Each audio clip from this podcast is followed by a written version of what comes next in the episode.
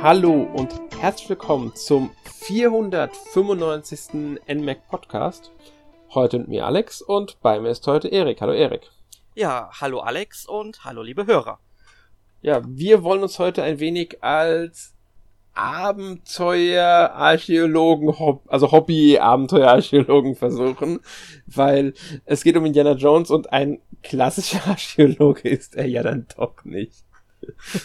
Kann man so nee. nicht behaupten. Ja, halbtags zumindest. Genau, zumindest halbtags. Ist auch Professor, also von daher ja. dürfen wir auch nicht vergessen. Und sogar, ich glaube, Dr. Jones. Genau, Dr. Jones. Und in Amerika ist das, glaube ich, nochmal ein bisschen anders, weil in Deutschland hast du ja den Fall, dass du erst einmal ähm, Doktor bist, also dann promovierst du, dann hast du deinen mhm. Doktortitel und ähm, dann kannst du noch habilitieren, dann bist du Privatdozent äh, und wenn du dann an eine Universität berufen wirst, erst dann bist du Professor. Und ich glaube, in anderen Ländern wie den USA ist es tatsächlich so, äh, du bist einfach Professor, wenn du an der Uni arbeitest. Ja, ich glaube auch. Ich, ich glaube auch. Es gibt zwar auch diese, diese Dozentenstellen, meine ich, aber das sind dann wirklich auch welche, die nicht fest die ganze Zeit dort arbeiten, sondern eher so Gastdozenten sind, mal für ein Semester oder sowas. Aber ich glaube, die werden trotzdem auch von jedem mit, mit Professor immer angeredet. Also ja. ähm, das ist dann halt immer so eine, so eine Gastprofessur, äh, nennt sich das ja dann auch und so. Ja, in Deutschland ist alles etwas regulierter. Ja, genau. Kennt man, ähm, Wobei ich mich mit den USA jetzt auch nicht gut auskenne. Ich weiß nur, einen Doktortitel in Medizin kriegst du automatisch, wenn das Medizinstudium abschließt. Ähm, das soll irgendwie garantieren, dass jeder äh, Mediziner, jeder Arzt ähm, auch wirklich Doktortitel hat. Ähm, aber das ist so das Einzige, was ich in der Hinsicht weiß. ja. Aber gut, wir wollen über Indiana Jones sprechen. Ähm, den wahrscheinlich bekanntesten äh, Professor und Doktor der Archäologie. Und natürlich passend äh, zum Kinostart von Indiana Jones und das Rad des Schicksals. Der ist vor, ähm, lass mich jetzt nicht lügen, zwei Wochen im Kino angelaufen, wenn der Podcast erscheint. Müsste es ungefähr zwei Wochen her sein, oder? Ja, äh, kann hinkommen. Ich habe ihn auch tatsächlich schon gesehen. Ich habe ihn noch nicht gesehen und ich denke, es wird bei mir auch noch eine Weile dauern, weil ich nicht ins Kino gehe. Ähm, aber sobald der dann irgendwie anderweitig verfügbar ist, wahrscheinlich dann irgendwann auf Disney Plus, nehme ich jetzt einfach mal an. ja. Äh, werde also ich, ich mir dann ansehen. Ja, also ich möchte jetzt natürlich auch nicht spoilern, vor allem auch für die Hörer, die sich den Film vielleicht noch gerne im Kino angucken möchten. Ich kann nur sagen, dieser Film, der wird noch sehr kontrovers diskutiert werden, vor allem das letzte Viertel. Mehr möchte ich dazu gar nicht sagen an dieser Stelle. Okay. Ähm, ich will mal, ich bin gespannt drauf, ähm, wie der Film dann ist, aber das werde ich ja dann erst in, äh, ja, mal schauen, vier Monaten wahrscheinlich oder so. Disney packt die ja gar immer recht schnell nach Kinostart eigentlich rein. Drei, vier Monate dauert es im Schnitt nach Kinostart. Ähm, gut. Wir wollen natürlich über die Videospiele sprechen, nicht über die Filme an sich, auch wenn natürlich die äh, ersten drei Filme zu meiner absoluten Jugend und Kindheit dazugehören. Ich meine, ja. ich habe die damals rauf und runter geguckt. Ich muss sagen, es ist jetzt schon eine ganze Weile her, dass ich die Indiana Jones Filme gesehen habe. Ähm, also wirklich ein paar Jahre ist es jetzt schon wieder her, dass ich die letzte Mal gesehen habe. Ja, also ich kann dir sagen, ich habe mir die jetzt alle nochmal angeschaut, so in mhm. Vorbereitung auf den fünften Teil. Ich meine, das habe ich letztes Jahr auch bei ähm, The Matrix gemacht, da habe ich mir auch nochmal alle Filme vorher angeschaut. Und ähm, ja, also ich finde die immer noch toll, die Filme. Klar, die Spezialeffekte, die sind zum Teil wirklich sehr schlecht gealtert, muss man sagen. Aber da gibt es ja zum Glück auch nicht mehr so viele. Und das äh, in dem Film das Gute ist, da wurde ja auch an vielen Stellen sehr handwerklich gearbeitet. Mhm. Also ohne CGI. Das ist jetzt beim äh, vierten Teil, beim fünften Teil noch schlimmer gemacht worden, dass es einfach viel zu viel davon drin ist. Äh, das merkt man auch, das finde ich dann auch nicht mehr so toll, weil ich bin wirklich so der Fan davon, wenn man wirklich einen Film so gestaltet, dass man auch zwar sieht, okay, er kommt jetzt ungefähr aus dem Jahrzehnt, aber man sieht halt wirklich, da haben sich Leute dran äh, gesessen, da irgendwas gebaut, konstruiert. Das finde ich immer schöner. Ähm, aber die Filme, die mag ich tatsächlich auch heute noch. Also, äh, sie haben eigentlich sehr schöne Handlungen äh, klammer mir den vierten und fünften Teil mal aus. Es sind so Spezialfälle, wie ich finde, weil die halt wesentlich später entstanden sind. Ähm, aber gehört auch für mich definitiv zu meiner Jugend. Ich meine, ich habe die Filme erst in den 90ern eben kennengelernt, hat vermutlich dann auch mein Bruder mir damals dann irgendwie mal nahegelegt, weil der hat mir erstmal natürlich Star Wars gezeigt, wie cool das ist. Und dann kriegt man natürlich auch mit, hey, Indiana Jones spielt Harrison Ford mit, was ja sowieso einer der besten Schauspieler überhaupt ist und mein Lieblingsschauspieler tatsächlich. Und dann kam ich jetzt auch nicht äh, drum herum, mir die Filme anzusehen damals. Und ja, davor muss ich aber sagen, habe ich die auch, glaube das letzte Mal vor ich glaube bestimmt vor dem vierten Teil noch gesehen, auf DVD dann noch. Also es war wirklich sehr lange her. Ja, also bei mir ist auch wirklich alle, also ich habe ich kann es jetzt echt nicht sagen, wie lange es her ist, aber es ist schon eine Weile her. Ich kenne sie aber auch noch sehr, sehr gut, muss ich sagen, ähm, weil ich die halt früher wirklich oft geguckt habe. Und ähm, ich könnte die zum Teil wirklich noch aus dem Kopf mir zusammensetzen, ein, also die Filme. Ähm, aber ja, ich werde es mir demnächst wahrscheinlich dann auch doch nochmal anschauen, weil jetzt habe ich auch durch die Recherche für den Podcast nochmal Lust drauf bekommen. Man bekommt äh, auf diese Filme schon Lust, wenn man ähm, äh, ja das Musikthema von Indiana Jones hört, was ja von John Williams komponiert wurde, ja. was ja, wie wir alle wissen, auch der weltbeste Filmkomponist ist. Und ähm, da, da, allein wenn man die Klänge schon hört, bekommt man Lust, die Filme zu gucken, Alex. Das stimmt, ja. Ähm, und spätestens wenn der fünfte Teil dann bei Disney drin ist, werde ich sowieso alle nochmal gucken, einfach um vorher nochmal die anderen mitzunehmen. Ähm, wir wollen, wie gesagt, jetzt aber über die Spiele reden. Allerdings werden wir uns natürlich auf die Spiele für Nintendo-Systeme konzentrieren. Also jetzt keine Spiele, die nicht für äh, Nintendo-Systeme erschienen sind. Dadurch klammern wir natürlich auch das allererste Videospiel zu Indiana Jones aus. Das war damals ähm, zum allerersten Film. 1982 ist halt nur für Atari 2600 erschienen. Ähm, Trotzdem fängt es vergleichsweise früh an mit ähm, einem Spiel, das schon 1988 äh, erstmals erschienen ist. Das war ähm, Temple of Doom. Also ich muss immer sagen, die haben alle Indiana Jones vorne dran im Namen. Ja, wir sollten mal äh, kurz für alle Leute, die vielleicht äh, Indiana Jones noch nie gesehen ja. haben, mal ganz kurz die Filmtitel einfach mal aufzählen. Also genau. erschienen sind die in der Reihenfolge Jäger des verlorenen Schatzes, äh, dann kommt Tempel des Todes, äh, es folgt der letzte Kreuzzug, äh, der vierte Teil Königreich des Kristallschädels und der fünfte Teil, wozu es jetzt natürlich auch kein Spiel jetzt gibt, ähm, weil der Film ja auch ziemlich neu ist, ähm, Rat des Schicksals, das hatten wir anfangs schon erwähnt. Genau. Und man könnte eigentlich sagen, die Filme spielen auch so in einer chronologischen Reihenfolge bis auf den zweiten Teil, Temple of Doom, der noch vor dem ersten Teil spielt zeitlich. Genau, ja. Der, der, der war dann halt immer so, der ist so, so, so, der sticht so ein bisschen auch in vielen anderen Punkten hervor, ähm, weil er auch der, man muss sagen, so ein bisschen der äh, düsterste Film von denen ist. Ja. Ähm, aber wir wollen ja jetzt auch nicht groß die, die, die, die, die Qualität der Filme diskutieren. Ich meine, ich muss sagen, ich finde sie alle fantastisch. Ich liebe Temple des Todes, muss ich ganz ehrlich sagen. Ich finde, ich weiß nicht, ich würde nicht sagen, ob, ich weiß nicht, ob ich sagen würde, ist der beste Film der Reihe. Oh, oh, oh. Weil da, da, da tue ich mich echt schwer zwischen dem zweiten und dritten Teil. Welcher Teil ist der beste von den beiden? Ah, also bei, bei mir ist, äh, schwankt es tatsächlich zwischen dem ersten und dem dritten. Ich mhm. muss tatsächlich sehen, ich fand den zweiten Teil, wo ich ihn jetzt nochmal gesehen habe, ähm, recht anstrengend, was vor allem an Kate Capshaw liegt, ähm, also der Darstellerin, die quasi den weiblichen Sidekick spielt. Ähm, weil ich hatte das aber auch nicht mehr so auf dem Schirm gehabt. Vielleicht bewertest du es auch nochmal neu, wenn du die Filme nochmal schaust. Ich kann mir schon vorstellen, was du meinst, weil sie ist schon ja, also, also anstrengend. Es, ja, es, es gibt halt, ich meine, das liegt ja nicht unbedingt mal an der Schauspielerin. Nein, nein, sie in der Rolle, wie die Rolle geschrieben ist und so. Eben, ne? Also ja. sie ist, eigentlich, eigentlich macht sie das, was ihr so vorgegeben wird, eigentlich ziemlich gut. Ja. Aber es ist halt so ein Element, was meiner Meinung nach in dem Film ähm, ja relativ stört, aber dafür hat der Film andere echt coole Szenen, muss ja, man sagen. Ganz genau. Ähm, auf jeden Fall, das sind die Filme und wir reden halt jetzt zu den Spielen. Muss sein, nicht alle Spiele basieren auf Filmen, dazu werden wir später noch kommen. Das erste Spiel, das für Nintendo's Machine ist, war damals fürs NES äh, halt Temple des Todes, oder Temple of Doom. Die, die Spiele, muss man dazu sagen, haben zum Großteil keine deutschen Titel gehabt. Gerade die ersten Spiele. Mhm. Ähm, einfach weil man hat ja damals die Spiele noch nicht eingedeutscht, die Texte waren natürlich auf Englisch. Ich glaube, das erste Spiel, das in Deutschland ähm, wirklich einen, einen deutschen Titel hatte, müsste äh, 1999 Turm von Babel gewesen sein. Davor hatten die immer englische Titel, die Spiele.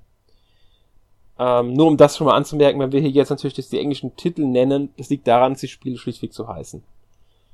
Ähm, und man kann sagen, dass das Indiana Jones Tempel des Todes es ist, glaube ich, wenn mich müsste auch für Atari erschienen sein, weil das war nämlich ursprünglich von Atari auch entwickelt. Ähm, ist dann aber auch noch für unter anderem, muss man hier sagen, NES umgesetzt worden. Ähm, 1988 kam dann die NES-Version. Ich glaube, das Original kam 85. Und es gab auch C64-Version, DOS-Version und so weiter und so fort. Also da, da, da gab es einige Versionen von. Ist halt so ein klassisches ähm, ähm, ja, Side-Scrolling, nee, war gar nicht Side-Scrolling, ich glaube, das war ein späterer Teil. Das war ähm, die isometrische Draufsicht war bei dem Spiel und das konzentriert sich auf einen einzigen Teil des Films, nämlich dieses ganze Minenbereich und hat auch nur drei Level. Ähm, Kann man sich gar nicht mehr vorstellen, dass man so ein Spiel dann auf eine Cartridge packt und veröffentlicht. Ja, es war da, für damals es wahrscheinlich äh, sogar groß. Äh, man hat ja drei Schwierigkeitsgrade, also kann man das dann ähm, auch dreimal spielen, wenn man so will, und man stirbt auch relativ schnell. Ich glaube, schon eine Berührung vom Gegner reicht, um zu sterben. Ähm, Im Endeffekt teilt das Spiel so auf, man muss erst die Kinder retten, dann muss man einmal die Lorenfahrt und dann muss man diesen Sankra-Stein zurückholen vom Altar. Das ist im Grunde das ganze Spiel.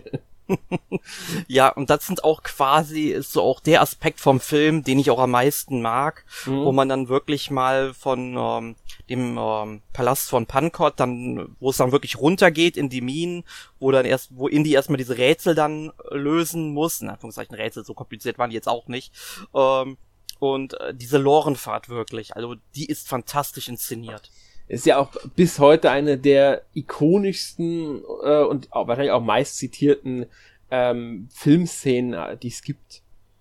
Ja. Also das ist, das ist eine der bekanntesten Szenen, denke ich, aus allen Jan Jones Sachen. Also neben Hut und Peitsche ist wohl das so eins der Merkmale, die häufig irgendwie verwendet werden, wenn man Indiana Jones nehmen will. Oder halt die Weglaufszene vom Stein aus dem ersten Teil.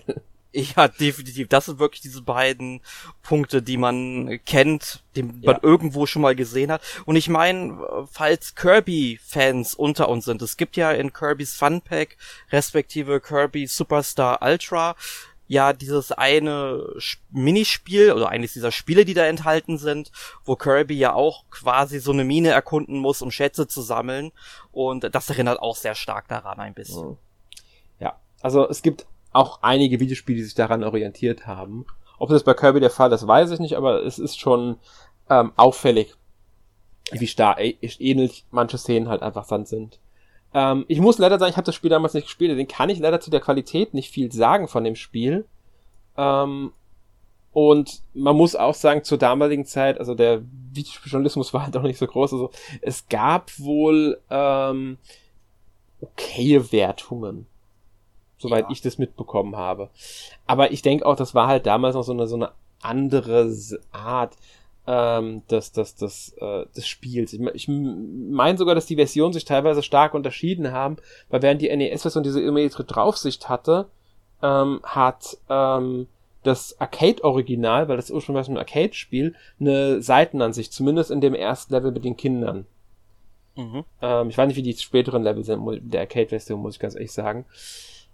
Ähm, aber man merkt hier schon so, so, so, wie simpel Spiele damals halt noch waren. Ich meine, das allererste Star Wars Spiel war nur, ähm, ich muss gerade überlegen, ob das nur der Angriff auf Hoss war oder ob das nur der Todesstern war. Ich glaube, es war ein Angriff auf Hoss beim allerersten. Ja, das war, das meine ich kam, auch. Ich meine, es kam zuerst, danach kam dann erst Star Wars, also das Spiel zum ersten Film. Ich glaube, das zum zweiten Film war zuerst da.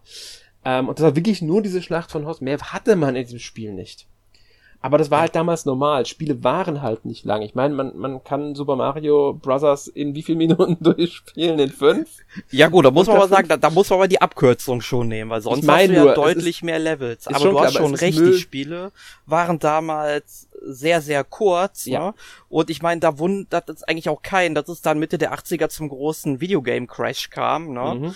Und äh, wenn die halt alle so kurz waren, es massenweise von eben Spielen gab. Ähm, und dann kam er wie Phoenix aus der Asche halt Nintendo aus Japan und hat dann den Videospielmarkt gerettet. Genau. Ähm, auf jeden Fall war dieser war äh, Temple of Doom so das erste Spiel.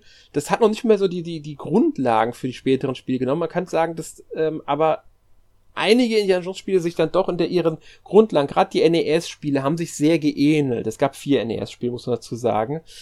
Ähm, allerdings gab es dann zwei Spiele für äh, Last Crusade, also für den dritten Film, von komplett unterschiedlichen Herstellern und Entwicklern.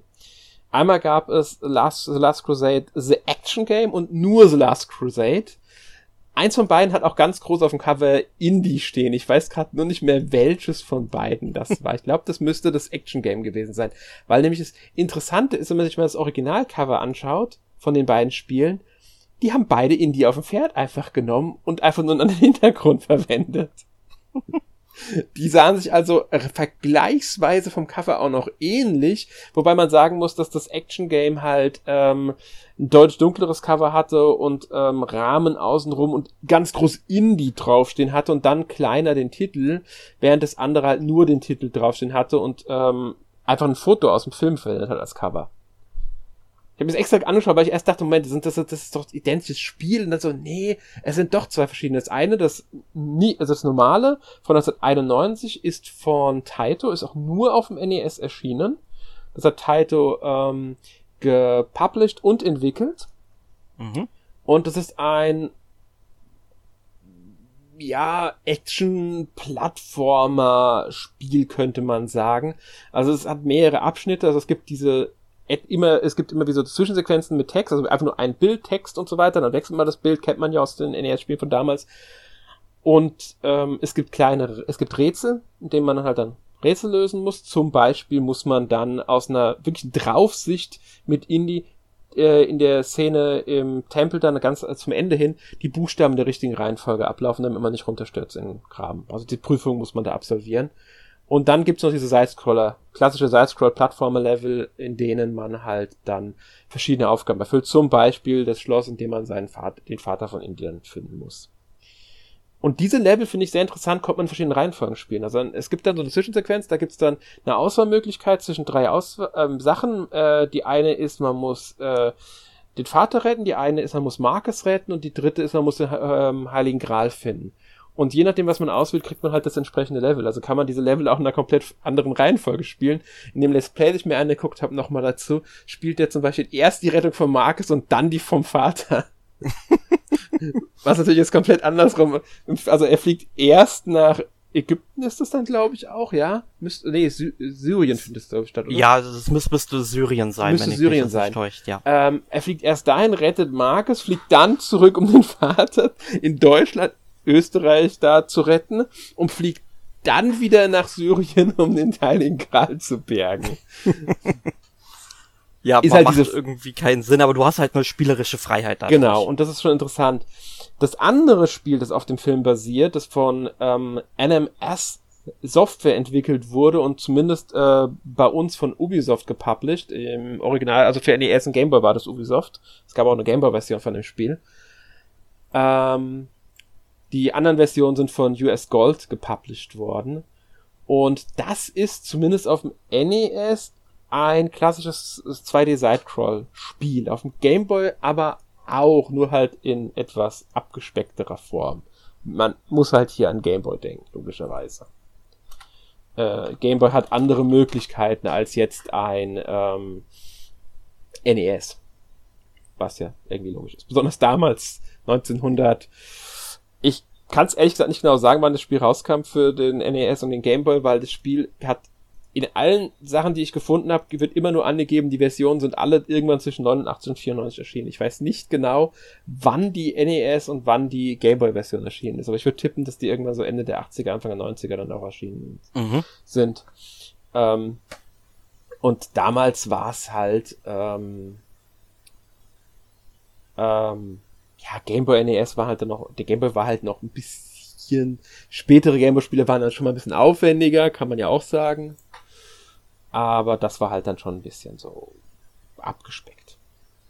Ja, Aber muss ja nichts Schlechtes sein, vor allem, es war ja auch ein Spiel, was du auch unterwegs spielen konntest. Genau. Und da waren ja, sage ich mal, Spiele, die was abgespeckter oder leicht zugänglicher waren, eigentlich auch gang und gäbe und ja. die konntest du einfach mal zwischendurch dann auch spielen. Wenn du irgendwie, keine Ahnung, mal eine Viertelstunde auf den Bus warten musstest, dann hast du einfach dein Gameboy rausgeholt und hast dann an der Bushaltestelle gezockt. Ganz genau. Und ähm, auch das NES-Spiel war jetzt nicht das längste, also ich, ich weiß nicht, wie Level genau drin sind, ähm, ich weiß nur, dass das NES-Spiel, ähm, also das The Action Game müssen wir ja da immer dazu sagen, also von Ubisoft gepublished, ne? das hat, beginnt sogar mit den Sequenzen des jungen Indiana Jones, also dem Blick in die Vergangenheit. Auch das spielt man in den Leveln da. Was ich schon sehr interessant finde. Weil da gibt's ja am Anfang vom Film diesen, diesen Abschnitt, in dem, man, in dem der junge Indiana Jones die Grabräuber entdeckt und, und, und dann im Zug versucht, vor denen zu fliehen mit dem Kreuz kennst du ja, denke ich mal. Ja, gespielt vom wunderbaren River Phoenix. Ganz genau. Der leider auch relativ äh, jung verstorben ist, also wenige Jahre nach ähm, dem Dreh des Films. Also der ist, glaube ich, 1993 ja, ist, der, ist, ist der, glaube ich, verstorben. Also da, da war der Anfang 20, ne? Ja. Und echt schade. Also ich hätte mir tatsächlich vorgestellt, dass man vielleicht mit ihm sogar noch mal irgendwelche Filme hätte machen können mit Indiana Jones, mhm. halt, wo er halt was jünger dann eben gewesen ist. Ne? Ja, er hat die Rolle übrigens wegen Harrison Ford bekommen. Ach krass, das wusste ich gar die nicht. Die beiden haben zusammen vorher Mosquito, äh, ach scheiße, Mosquito Coast gedreht gehabt. Da hat äh, River Phoenix seinen Sohn gespielt. Ein sehr heftiger Film zum Teil. Also wer, wer den sehen will, soll darauf einstellen, dass der Film echt nicht ohne ist. Mhm. Und ähm, schon damals hieß es, die sehen sich auch recht ähnlich, Harrison Ford und River Phoenix. Und weil Harrison Ford so überzeugt von ihm war, so begeistert von ihm war, hat er ihn für die Rolle vorgeschlagen und daraufhin hat River Phoenix die Rolle halt bekommen, auch weil er wirklich es gesagt wurde, dass die beiden auch locker als Vater und Sohn durchgehen würden vom Aussehen her. Ähm, was halt schon sehr interessant ist. Das, äh, ja, deswegen passt das, finde ich, dass du sagst, er hätte die Rolle ohne Probleme dann auch später noch spielen können. Und ich denke, wenn er nicht gestorben wäre, hätte es sogar dazu kommen können.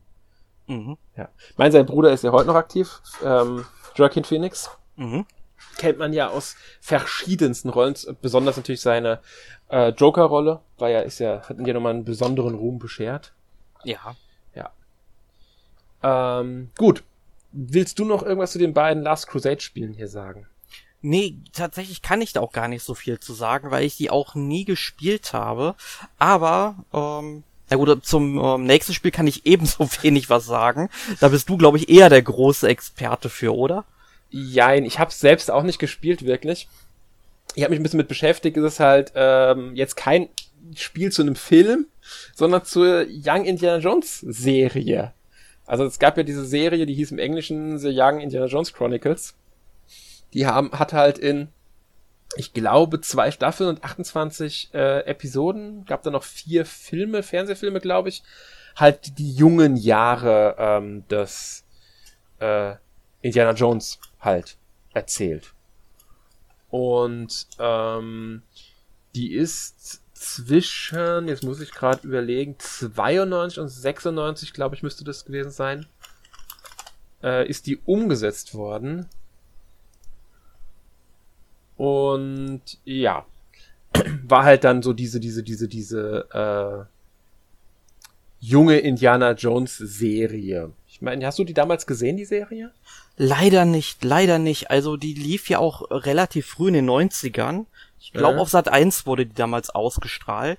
Das und kann gut sein, ja. Ich weiß auf jeden Fall, dass ich darauf aufmerksam geworden bin durch eine VHS, denn man hat, also mein Bruder hat mir irgendwann mal zu Weihnachten Indiana Jones und äh, der letzte Kreuzzug auf VHS äh, geschenkt und da war quasi in der Innenklappe Werbung bei und daher wusste ich überhaupt nur, dass es das gab. Gesehen habe ich die tatsächlich leider nie und was ich auch ziemlich schade finde. Ich würde die nämlich unglaublich gerne mal sehen. Aktuell läuft die ja bei Disney Plus, allerdings nicht in Deutschland. Mhm. Ich glaube da nur in den USA. Ähm, ich habe auch mal ein bisschen recherchiert und äh, ich bin halt auf den Fakt wohl gestoßen, dass die Serie wohl vor 10 oder 20 Jahren noch mal irgendwie neu geschnitten wurde, bevor sie auf DVD in den USA erschienen ist. Und diese Fassung ähm, müsste man dann halt dann auch in der deutschen Synchronisation anpassen, was vermutlich wieder aufwendiger wäre und dann eventuell auch eine neue ähm, Synchronisation vielleicht in Auftrag gegeben werden müsste. Wenn man es jetzt, sage ich mal, nicht nur auf Englisch reinhauen will, ich weiß nicht, ob Disney Plus sowas machen würde. Da, ich habe es leider nie abonniert gehabt, aber das wäre für mich ein Grund, tatsächlich mal Disney Plus zu abonnieren, weil die Serie würde ich unglaublich gerne mal gucken. Ähm, also ich denke nicht, ich könnte mir nicht vorstellen, dass Disney wirklich rein Englisch reinpackt in, in Deutschland. Ich glaube, das passt nicht zu deren Konzept. Ähm, deswegen glaube ich, äh, also wenn überhaupt, würden sie die alte reinpacken, aber da, das ist eher unwahrscheinlich. Deswegen rechne ich ehrlich gesagt überhaupt nicht mehr damit, dass wir jemals ähm, diese Serie in Deutsch sehen werden, was sehr schade ist, meiner Meinung nach. Ähm, weil ich fand das, was ich damals gesehen habe, gar nicht schlecht davon. Ich weiß nicht, wie ich sie heute finden würde. Ich habe nie leider alles gesehen. Aber es war schon ja, man konnte man konnte es ansehen, denke ich. Also das war schon so, so, so eine ganz nette Sache. Ja, ich denk mal, das wird so eine typische Abenteuerserie sein, wie man sie in den 90er Jahren häufiger da mal hatte. Ganz ich meine, genau. du, du hattest ja dann auch noch ähm, später halt äh, die verlorene Welt, du hattest Relic Hunter, das war halt noch ein paar Jahre später. Und dazwischen gab's ja auch noch so, ich sag mal, Serien, die ein bisschen ähnlich funktionieren, halt so mit Mythologie, Herkules, Xena und so weiter, ne? Ich kann mir halt vorstellen, dass es ungefähr in dieser Qualität war und dass man sich das einfach angucken kann und vielleicht sogar noch ein bisschen besser. Mhm. Ähm, weil man, glaube ich, hier auch relativ viel auf ähm, Spezialeffekte auch verzichten kann und weil hier, glaube ich, auch sehr handwerklich gearbeitet wurde. Mhm. Ähm, also mir würde es sicherlich gefallen, mich würde es ansprechen. Weiß nicht, ob man das sich heute immer noch so geben kann, aber man muss halt bedenken, es ist halt eine Serie, die in den frühen 90er Jahren entstanden ist. Und ja. wenn man, glaube glaub ich, dann mit den Erwartungen rangeht, dann kann man jetzt auch nicht so enttäuscht werden. Nee, ich denke auch. Und es sind ja auch in Anführungszeichen nur 28 Episoden, das ist ja auch nicht die längste Serie. Ähm, interessant finde ich bei der ganzen Sache, also storymäßig, ähm, es gibt, ich glaube, die ersten paar Episoden, da ist Indy wirklich erst so ein Kind noch. Und ich glaube, erst ab der, äh, ich weiß gar nicht, ab irgendwie, äh, noch vor der zehnten Episode irgendwann, wird er dann erst ähm, Jugendlicher bis junger Erwachsener. Also das ist gar nicht so durchgängig, ähm, dass er äh, als Jugendlicher unterwegs ist, weil ich, ich weiß nicht, ob das erst eine neue Fassung ist, aber es gibt auf alle Fälle vier Schauspieler, die in dieser Serie Indie spielen. Einmal halt ein Kind, dann den Hauptdarsteller, der die meiste Zeit aktiv ist, ich glaube, der hat dann auch fast alle Episoden gespielt. Das ist ähm, halt ein, ja, Anfang 20-Jähriger, würde ich sagen, war der damals. Harrison Ford spielt in einer Episode mit. ja. Den 50-jährigen Indie.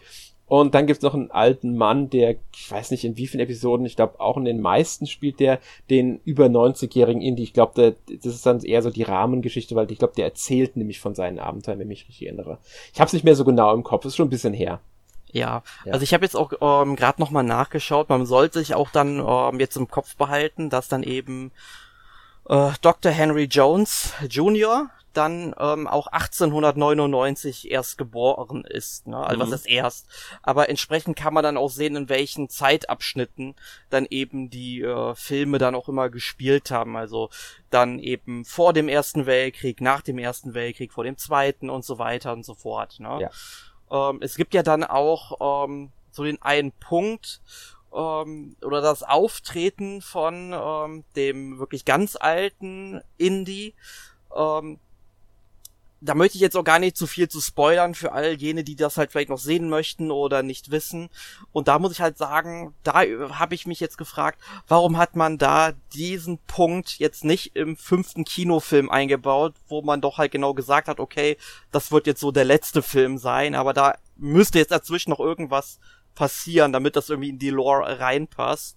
Und ähm, ja, finde ich ein bisschen schade, dass man den Schritt dann nicht gegangen ist und sich für ein Hintertürchen für einen sechsten Film aufzulassen, was nicht passieren wird. Ähm, ja. Also, ähm, ich denke, es liegt daran, dass sie die Serie einfach ignorieren. Die gilt, glaube ich, nicht mehr für den Kanon. Ähm, in der Serie wird auch nie erwähnt, dass Indy einen äh, Sohn hat, sondern immer nur so eine Tochter hat. Ähm, deswegen ich denke, sie werden einfach sagen, die Serie existiert nicht. Fertig. Ja. Und das ist für sie halt so das Einfachste. Ähm, ausschließend, dass mal ein Indie-Film kommt, würde ich sagen, würde ich jetzt nicht grundsätzlich, aber halt nicht mehr mit Harrison Ford. Ich denke, dann würden sie wirklich neu casten und ähm, äh, was Neues erzählen. Aber da muss ich mir den ersten fünften angucken, um das 100% beurteilen zu können. Aber gehen wir mal auf das Spiel ein, bevor wir uns jetzt bei Serie und Filmen verrennen. Ähm, Young Indiana Jones Chronicles war auch ein Side-Scroll-Action-Plattformer, ganz klassisch. Hat man eingesehen, also man kann sich wirklich vorstellen, das war ein ganz klassischer äh, Side-Scroll-Action-Plattformer. Man hat halt jungen Indiana Jones gespielt und das Interessante bei dem Spiel ist die Entwicklung, weil die Chris Gray, Chris Gray Enterprises, das ähm, ist ja jetzt nicht das bekannteste Studio, sage ich mal. Die haben später den Namen auch gewechselt in Grey Matter Inc. Die haben das Game Design entworfen. Aber implementiert, also auch die ganze Sachen so umgesetzt, hat dann der Publisher äh, Jellico. Verrückt. Ja, was ich schon sehr interessant finde. Ähm, aber das war, muss man sagen, gar nicht so ungewöhnlich. Das hat auch Nintendo eine ganze Weile so gehandhabt, weil sie noch keine, als sie noch keine Entwicklungsabteilung hatten, sind viele Spiele, gerade in der Arcade-Zeit von Nintendo, ähm, von Nintendo zwar entworfen worden, aber die Programmierung und Umsetzung hat dann jemand anderes übernommen. Daraus ist dann auch dieser ähm, Streit um Donkey Kong zum Beispiel entstanden. ja. Ja. Aber gut, das ist so, nur so eine Randnotiz. Ähm, wie gesagt, ich kann es nicht beurteilen, das Young Jones Spiel. Ich denke, es ist so ein typisches Action-Plattformer-Ding. Es hat, ist halt sehr actionreich soll es wohl gewesen sein. Ähm, was gelobt wurde, war die Grafik und die Zwischensequenzen. Ja. Ähm, aber gut, gehen wir mal zum nächsten Spiel. Ja, jetzt müssen wir erstmal sagen, äh, wir haben uns ja jetzt immer noch auf dem NES genau. äh, bewegt. Also sprich, selbst 1993 kam noch ein NES-Spiel raus. Also das NES wurde ja dann wirklich noch einige Jahre, auch wo das Super Nintendo schon draußen war, ähm, dann eben unterstützt. Ne? Das finde ich eigentlich äh, sehr bemerkenswert, das passiert. Also ich, das einzige Beispiel, wo ich wirklich weiß, dass es noch jahrelang so gemacht wurde, war PlayStation 2. Aber, ja, das stimmt. Aber sonst würde es mir jetzt gut PlayStation 4 jetzt natürlich auch noch ja. ja. Aber, aber, da muss man halt sagen, wir reden hier von Konsolen. Die PlayStation 4, die ist schon sehr potent. Also je nach ja. Spiel reicht es, wenn du es darauf veröffentlichst. Ne? Das ist genau der Punkt. Also das ist, einmal muss man das sehen und dann muss man auch sagen, war diese ganze Lage um die Lieferschwierigkeiten da auch sehr ausschlaggebend für dass die Konsolen, also die Hersteller gesagt haben, wir wollen trotzdem noch auf der PS4, weil ähm, es sich einfach nicht gelohnt hat, auf PS5 und Xbox Series reinzugehen, also ausschließlich zu gehen, weil man einfach nicht diese Nutzerbasis hatte am Anfang. Aber das ist ein ganz anderes Thema. Gehen wir zum ersten Super Nintendo Spiel und man muss auch sagen zum einzigen Super Nintendo Spiel von Indiana Jones und zwar Indiana Jones Greatest Adventures. Ja. Das 1994 in den USA, 1995 in Europa und, 19, und auch in Japan veröffentlicht wurde und es auch wieder ein Action-Plattformer ist. Hast du es denn gespielt damals? Oder ja. irgendwann mal? Ja, und das ist auch mein Lieblings-Indiana Jones-Spiel, muss man direkt dazu sagen. Mhm. Weil du musst erstmal bedenken, du hast nicht nur ein Spiel da drin, du hast im Grunde drei Spiele da drin, ja, also ja. Das, das basiert ja dann auf der ganzen Geschichte von Jäger des verlorenen Schatzes, Tempel des Todes und der letzte Kreuzzug, also alle drei Indie-Filme, die es zu diesem Zeitpunkt gab und ich habe das Spiel Ende der 90er durch einen äh, Schulfreund kennengelernt äh, der hat's da mal mitgebracht oder ich habe es bei ihm gespielt und ich fand es äh, fantastisch. Es war auch ein sehr herausforderndes Spiel. Ich meine, das waren äh, die Spiele von Factor 5 damals gerne. Ich meine, die haben ja auch ähm, waren, waren das dieselben Entwickler, die auch die Super Star Wars Spiele gemacht haben? Ähm, ich glaube nicht. Aber es basiert auf der Engine. Es, es, es, es, es nutzt diese Engine. Es ist auch ganz klar dass beim Gameplay dran angelehnt worden. Aber ja, ja, es ist, es ist die Engine. Genau, und ich habe das halt gespielt und ich bin halt auch relativ ähm, häufig gestorben. Und ähm, das Spiel ist auch nicht unbedingt einfach, aber wenn man sich darauf einlässt und sich wirklich reinhockt, ne, macht dieses Spiel richtig viel Spaß. Also ich habe es dann damals leider immer nur so ein bisschen gespielt, kam glaube ich auch nicht wirklich weit, aber ich bin mir jetzt gerade nicht sicher, in welchem Jahr es war, aber entweder 2009 oder 2010 ist das Spiel auch auf der Virtual Console der Wii erschienen und da habe ich es dann auch tatsächlich komplett durchgespielt. Und mhm. da bin ich auch immer noch sehr stolz drauf, weil ich dieses Spiel einfach liebe, weil diese Szenen sind richtig gut umgesetzt. Ich meine, du rennst dann äh, vor der Kugel weg, du ähm, muss dann den Heiligen Gral finden. Und, und all, all das, was in dem Film vorkommt, die wichtigsten Sachen, haben die dann richtig komprimiert, in die richtigen Level halt reingepackt, in der richtigen Dosis und ich finde das auch super. Es gab, glaube ich, auch so Zwischensequenzen, wie man das auch noch ähm, aus den Super Star Wars Spielen äh, kennt. Und das ist wirklich sehr, sehr schönes Spiel. Auch die Musik ist richtig äh, gut implementiert. Ähm, ich kann an diesem Spiel eigentlich so gut wie gar nichts negativ aussetzen, ähm, weil die negativen Punkte sind halt allerhöchstens, finde ich, der Schwierigkeitsgrad, der jetzt nicht unbedingt für jeden was ist, aber auch das ist zu meistern. Ja. Es ist halt ein Super Nintendo exklusives Spiel gewesen, also natürlich mit späteren Neuveröffentlichungen nicht mitgerechnet. Und ähm, es ist parallel zu Super Star Wars Return of the Jedi erschienen, was ich auch sehr interessant finde weil es ja beides so dieselbe Engine nutzt und ähm, LucasArts war an beiden Spielen natürlich beteiligt, aber auch äh, JVC war beteiligt an beiden Spielen. Mhm. Weil JVC hat ja ähm, damals die Super Star Wars Spiele als Publisher betreut und das hat, haben sie halt auch zusammen mit LucasArts, wie bei den Star Wars Spielen, bei Indiana Jones Greatest Adventures gemacht. Ähm, allerdings die Entwicklung haben sie halt LucasArts, beziehungsweise hat LucasArts zum Teil halt bei dem Spiel an Factor 5 abgegeben. Ähm, die ja zu der Zeit, ähm, wenn man jetzt von Super Nintendo schaut, vor allem Super Turrican 1 und 2 umgesetzt hatten gerade. Also Super Turrican war gerade, Super Turrican 2 kam dann danach. Das waren so die Super Nintendo-Spiele von denen. Und ja, also ich muss sagen, ich finde das Spiel, ich fand das Spiel damals großartig. Ich habe es lange nicht gespielt, also damals zum Super Nintendo, aber nie danach. Ich habe es nur auf dem Super Nintendo gespielt. Ja, ähm, also ist es schon ewig her. Woran ich mich noch erinnere, ist, man hat nur den ersten Film äh, freigeschaltet und man muss entweder das Spiel durchspielen, um die weiteren zu bekommen, oder halt Passwörter benutzen, damit man dann in die anderen rein, direkt reinspringen kann am Anfang. Weil grundsätzlich vom Menü her ist halt in der Super Nintendo Version damals nur der erste Teil anwählbar gewesen. Ja, genau. Du, also ja. es hat ja auch, glaube ich, keine Speicherfunktion gehabt. Nee, du hast also Passwort. immer Passwörter bekommen und nur so kam es dann auch äh, weiter. Und ich glaube, das Passwortsystem, das war auch ganz lustig. Du, ähm, man musste, glaube ich, irgendwelche Hieroglyphen oder so. Das waren vier Hieroglyphen immer, die man eingeben musste. Und das fand ich halt interessant. Das hat halt super zu diesem Spielkonzept gepasst.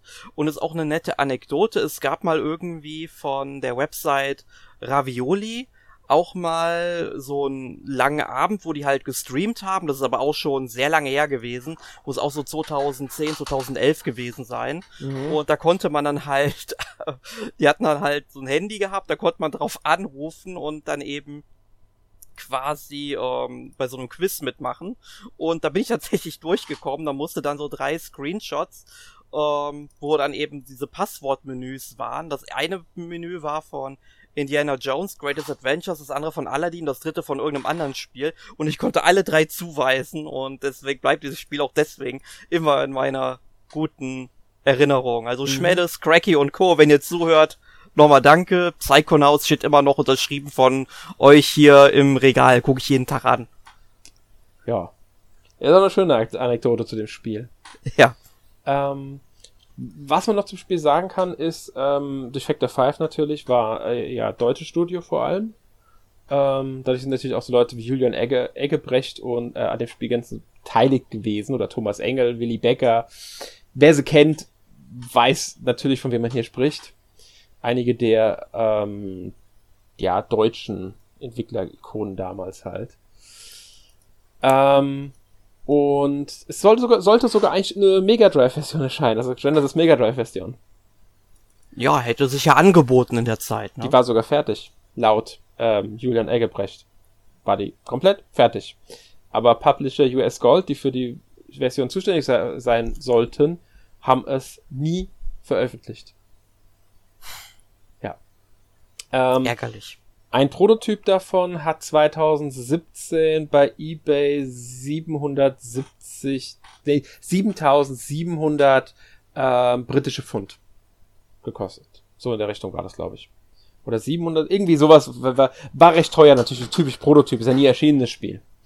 Aber schon seltsam. Die haben ein fertig, fertiges Spiel, aber veröffentlichen das halt nicht.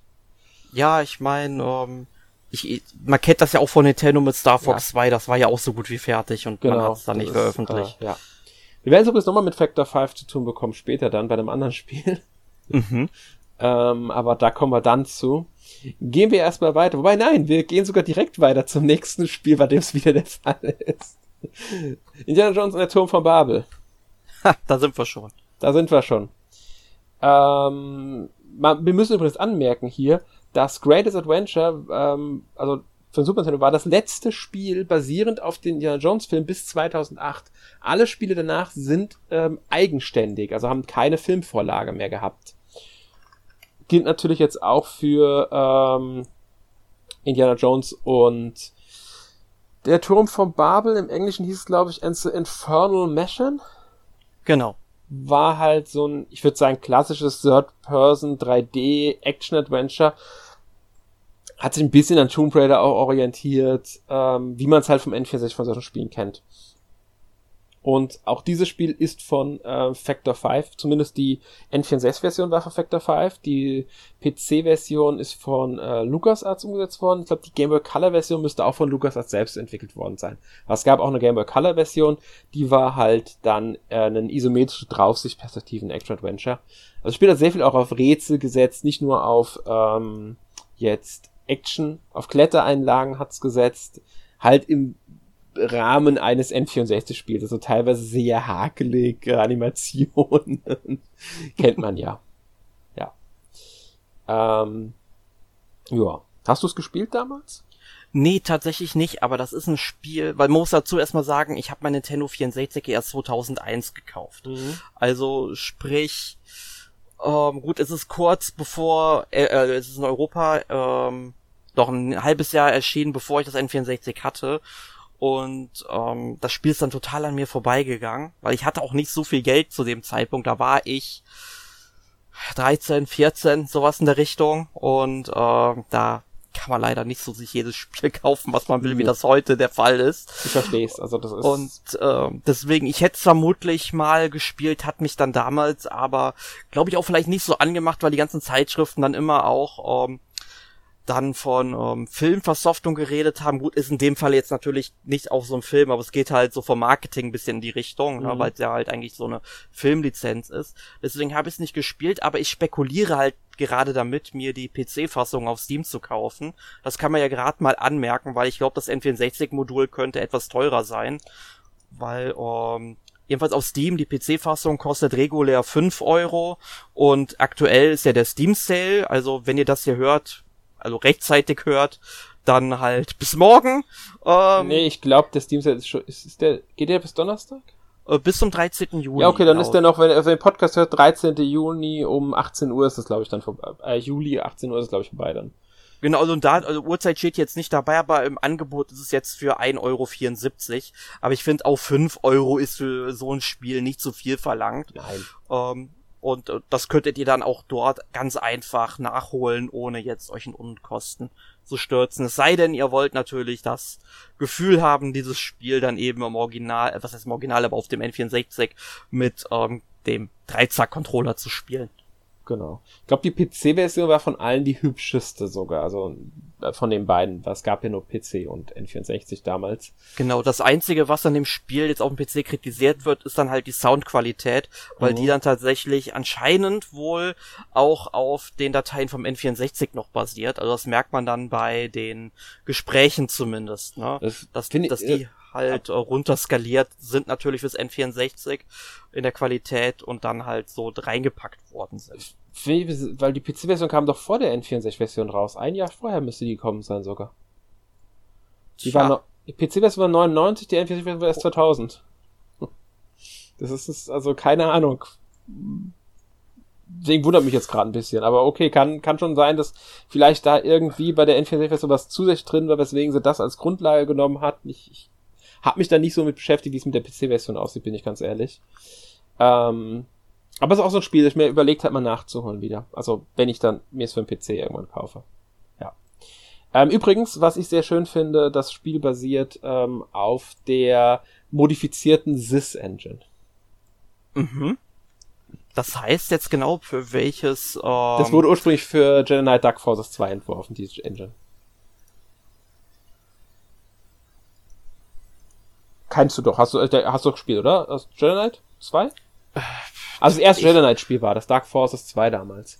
Also, mit Kyle Kahan und ähm, also nee, das, erste, nee. das erste Spiel mit Kyle. Aber du weißt, das Spiel ich meine. Das, ähm, doch, doch, ich, ich hab's tatsächlich mal gespielt. Ich hatte es mal ausgeliehen mhm. gehabt. Ähm, oder, obwohl, warte, ich ich weiß nicht mehr, welches es war. Es war auf jeden Fall nicht Jedi Knight 2, sondern es war halt ähm, dann entweder doch, das müsste ja dann Dark Forces 2 gewesen sein. Genau, ja, Dark Forces 2, ja ganz genau. Ganz genau, das, genau. das hatte ich, das hatte ich mal ausgeliehen gehabt, aber nicht sehr weit gespielt, weil mein PC dann nicht unbedingt mhm. äh, kompatibel für war.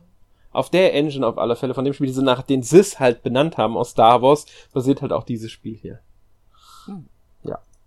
Das war halt die Zeit, in der man noch, die viele Studios noch ihre eigenen Engines hatten. Ja. Gut, gehen wir mal weiter zum nächsten Spiel. Jetzt kommen wir mal zu zwei Spielen, die wir zusammen abhandeln können, weil sie sich sehr ähnlich sind, und zwar den beiden Lego Indiana Jones Spielen, The Original Adventures und The Adventure Continues von 2008 bzw. 2009, die beide für Wii und DS erschienen sind und eigentlich so gut wie alle anderen Systeme, die damals aktuell waren. äh, von Traveler's Tales entwickelt, beziehungsweise die DS-Version jeweils von TT Fusion, also einem Unterstudio von denen. Und ich meine, wir kennen die Lego-Spiele ja, ich glaube, da braucht man jetzt gar nicht so viel zu sagen. Du wirst in ein Level geschmissen, machst alles kaputt, legst vieles auseinander, baust Sachen zusammen, kommst weiter, löst Rätsel. Ja. Ich glaube, das zweite Indiana Jones war das erste, das diese Oberwelten äh, so ein bisschen schon mal hatte. Ähm, weil die haben ja irgendwann angefangen mit diesen Oberwelten, was ja auch, äh, also die dann die in die Level direkt reingeführt haben. Nicht so wie bei ähm, Lego Star Wars die komplette Saga für die Wii, das hat ja auch schon dieses ähm, Moss Eisley Cantina gehabt, in der du rumlaufen konntest und durch Türen in die die verschiedenen Filme und Level kommen bist. Ähm, hier war das irgendwie so, dass du dann auch in dieser Oberwelt was gemacht hast, um dann Level zu kommen, wenn ich mich richtig erinnere. Kann aber auch sein, dass ich gerade falsch im Kopf habe und dass das bei dem Spiel ja. auch nur so eine Welt war wie jetzt bei Lego Star Wars. Ähm, also ich meine, also ich kenne jetzt von Lego Star Wars tatsächlich nur das erste und da war es doch auch so, dass du in, in, so einer Bar warst aus dem ja, genau, zweiten Teil, ganz die, ne, genau, wo das du dann ja, reingehen ja klassisch.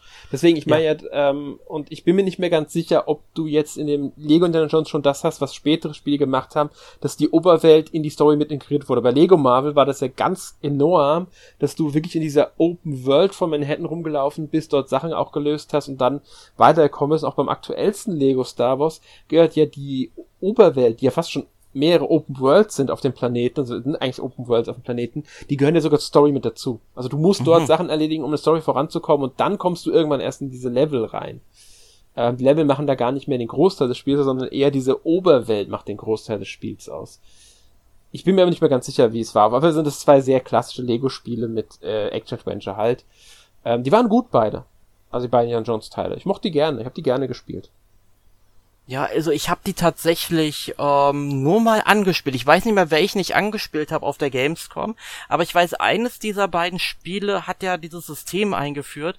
Wenn du zu zweit spielst, je weiter man auseinander geht, äh, so verschiebt sich so der Bildschirm so ein bisschen. So das müsste der ne? zweite ne? Teil gewesen sein. Der zweite hat es eingeführt, war nicht der erste, der zweite war das. Beim ersten war es noch ein, äh, da musstest du zusammenbleiben, ja. Ich weiß, das, ich kenne das auch. Genau, das, das, war, das war damals super, dass sie das eingeführt haben. Ähm, die sind halt damals hingegangen, beim zweiten Teil haben wieder Level aus den ersten drei Spielen mit reingepackt. Das erste Spiel war ja nur die ersten drei Spiele, äh, Filme. Und ähm, haben dann ähm, im dritten Teil, äh, im zweiten Teil halt die ersten drei Teile plus den vierten Teil umgesetzt gehabt als ähm, Spiel. Genau, und das finde find ich halt auch irgendwie so ein bisschen merkwürdig, so vom Marketing, weil 2008 kam ja auch der vierte Teil ins Kino. Und man hätte ja dann eigentlich sagen können, okay, warten wir vielleicht dann noch irgendwie zwei, drei Monate ab, implantieren noch die Levels zum vierten Teil. Und naja, finanzielle Interessen da jetzt mal ausgeklammert. Ne? Ja, das haben sie halt damals ja oft gemacht, also gerade bei den Lego-Spielen, ich meine, zu Lego Star Wars ähm, haben sie ja dann sogar nur zum vierten Teil, also zum, äh, nee, zum siebten Teil, manchmal Episode sieben, ein komplett eigenes Spiel gebracht, Einfach weil sie ein Lego Star Wars dabei raus haben wollten. Aber die anderen beiden Filme haben bis zu ähm, The Complete Saga, was jetzt erschienen ist, das ganz neue, das ist ja alles Skywalker, die Skywalker Saga, es ist Skywalker Saga, ähm, nie eine Umsetzung als Lego-Spiel bekommen, weil es einfach nicht gerecht hat, weil sie gemerkt haben, ein Film für ein Lego-Spiel, obwohl ich jetzt ähm, das äh, äh, den, den, das Spiel zu der Episode 7 gar nicht so schlecht finde. Ich finde es eigentlich ein gutes Lego-Spiel, das hat schönen Umfang ja, auch. Mir hat das ähm, auch Spaß gemacht. Ja, ich habe es gerne gespielt aber ähm, sie haben halt dann zum zweiten und äh, äh zur Episode 8 und 9 nie eigene Spiele gebracht. Es war aber auch so die Zeit, in denen Lego-Spiele ein bisschen ge, äh, gestrauchelt haben. Zu Lego Hobbit haben sie ja den Fehler begangen, haben ein Spiel rausgebracht zum Start des dritten Kinofilms mit nur den ersten beiden Teilen, weil sie den dritten Teil nicht umsetzen durften, weil man wegen Spoilergründen da ähm, nichts im Spiel haben wollte und auch den Entwicklern ja. nicht den entsprechenden Zugang geben wollte, nicht ausreichend, haben aber immer gesagt, das kommt dann später nach irgendwann wurde es gestrichen, weil einfach die Entwicklung sich nicht mehr gelohnt hatte. Ja, das fand ich ähm, auch nicht so schön. Das war wirklich, ich wollte es nämlich erwähnen, das war so die Zeit, in der das alles so ein bisschen abgebaut hat. Ja. Ich meine, die ersten, die beiden Lego Indiana Jones Spiele, die liefen beiden noch gut, aber man hat schon dann so langsam die Zeit gehabt, in der es abgebaut hat. Muss man auch sagen, waren es auch enorm viele Spiele von diesen äh, Lego-Spielen, was ja jetzt mittlerweile so gar nicht mehr der Fall ist. Das Lego Star Wars war jetzt mal wieder so ein Ausnahmefall, aber ansonsten hast du du wirst nicht mehr so zugeschmissen mit diesen Lego-Spielen zurzeit. Ja, das, das stimmt allerdings. Ja. Ähm, was mir jetzt auch auffällt, also falls ihr euch diese Spiele noch nachträglich holen wollt, also Lego Indiana Jones bekommt ihr sowohl den ersten als auch den zweiten Teil auf der Wii relativ günstig, so zwischen 25 Euro. Also da ist jetzt so an einer physischen Version preislich nichts auszusetzen. Meistens zahlt ihr auch schon, also wie gesagt, unter 10 Euro in der Regel. Ne? Äh, manche halt ein bisschen mehr, wenn die halt gut ähm, erhalten sind. Ihr könnt die Spiele euch aber auch, wenn ihr halt jetzt eher Steam nutzt und das läuft ja auch auf älteren PCs, da könnt ihr euch die Spiele im Steam Sale für, ich glaube, je 4 Euro ungefähr kaufen. Ähm, Vollpreis würden die halt auf Steam, ich glaube, so 16, 17 Euro kosten wenn sie nicht reduziert sind. Also dann würde es sich dann schon, äh, dann wäre es schon sinnvoll, sich die Originale dann auf der Wii halt zu holen. Ja. Ähm, und ich hatte jetzt auch mal gerade geguckt, wo ich eben wegen, äh, wo wir wegen hier ähm, der Tom zu Babel beziehungsweise Infernal Machine. Ähm, also es gibt auch tatsächlich ein Angebot, wo man eben ähm, quasi ähm, hier ähm, Fate of Atlantis, Indiana Jones and the Emperor's Tomb und Indiana Jones and the Infernal Machine zusammen für 2,60 Euro in einem Bündel kaufen kann. Ja, also wenn man das zum Beispiel haben möchte, bietet sich das dann an. Ähm, ja. Äh, ich würde sagen, wir gehen aber trotzdem jetzt mal weiter auch zum nächsten Spiel. Nachdem wir Lego es haben, kommen wir zu Stab der Könige, beziehungsweise ich möchte davor noch gerne ein Spiel erwähnen. Und zwar eben das von dir angesprochene Emperor's Tomb. Mhm. Ähm, weil das ist nie für Nintendo-System erschienen. Genau, das kam damals ja. für die Xbox und den PC raus. Und die PlayStation 2. Die auch noch, okay. Und Mac, OS X.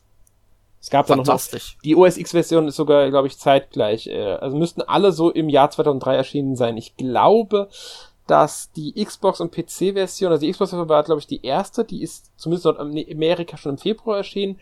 Die in Europa kam die parallel mit der PC-Version dann im März und im Juni bzw. August, also Amerika Juni, Europa August kam dann PS2-Version und Dezember müsste dann die Mac-Version erschienen sein. Ähm, das war halt dann so das nächste 3D-Action-Adventure. Ähm, was ich jetzt hier nur erwähnt haben wollte, der Vollständigkeit halber, damit es mal erwähnt wurde, weil du es auch eben gerade halt mit erwähnt hattest und das gab es halt leider nie für Nintendo-Konsole, obwohl es sogar zum Teil ähm, als äh, Nachfolger von Infernal Machine genannt wird. Es gilt sogar teilweise, obwohl es unterschiedliche Entwickler sind, da überhaupt keine Verbindung zu bestehen, wurde immer wieder gesagt, dass ähm, Turm äh, von Babel, Emperor's Turm und Stab der Könige, das ja dann 2009 kam, eine Trilogie bilden. Ich habe nie verstanden, warum. Ich habe es aber, ich kann es nicht nachvollziehen, weil ich keine Verbindung zwischen den Spielen bisher gesehen habe. Aber vielleicht liegt es einfach daran, weil sie alle in ihrer Art recht ähnlich sind und dieses dieses 3D Action Adventure ähm, Gameplay-artige aufgegriffen haben. Und in der Hinsicht sind sie ja einzigartig, weil es sind die drei einzigen Spiele dieser Art, die es von Indiana Jones gibt. Und vielleicht wurden sie deshalb gerne zusammengesteckt. Ähm, Wäre cool, wenn sie das mal auf die Switch bringen würden und die, die, die drei Spiele. Ja, also ich finde sowieso dann auch, dass man ältere Spiele jetzt einfach auf der Switch rausbringen könnte. Mhm. Also auch zum Beispiel die äh, Click and, äh, Entschuldigung, die Point and Click Adventures. Ja.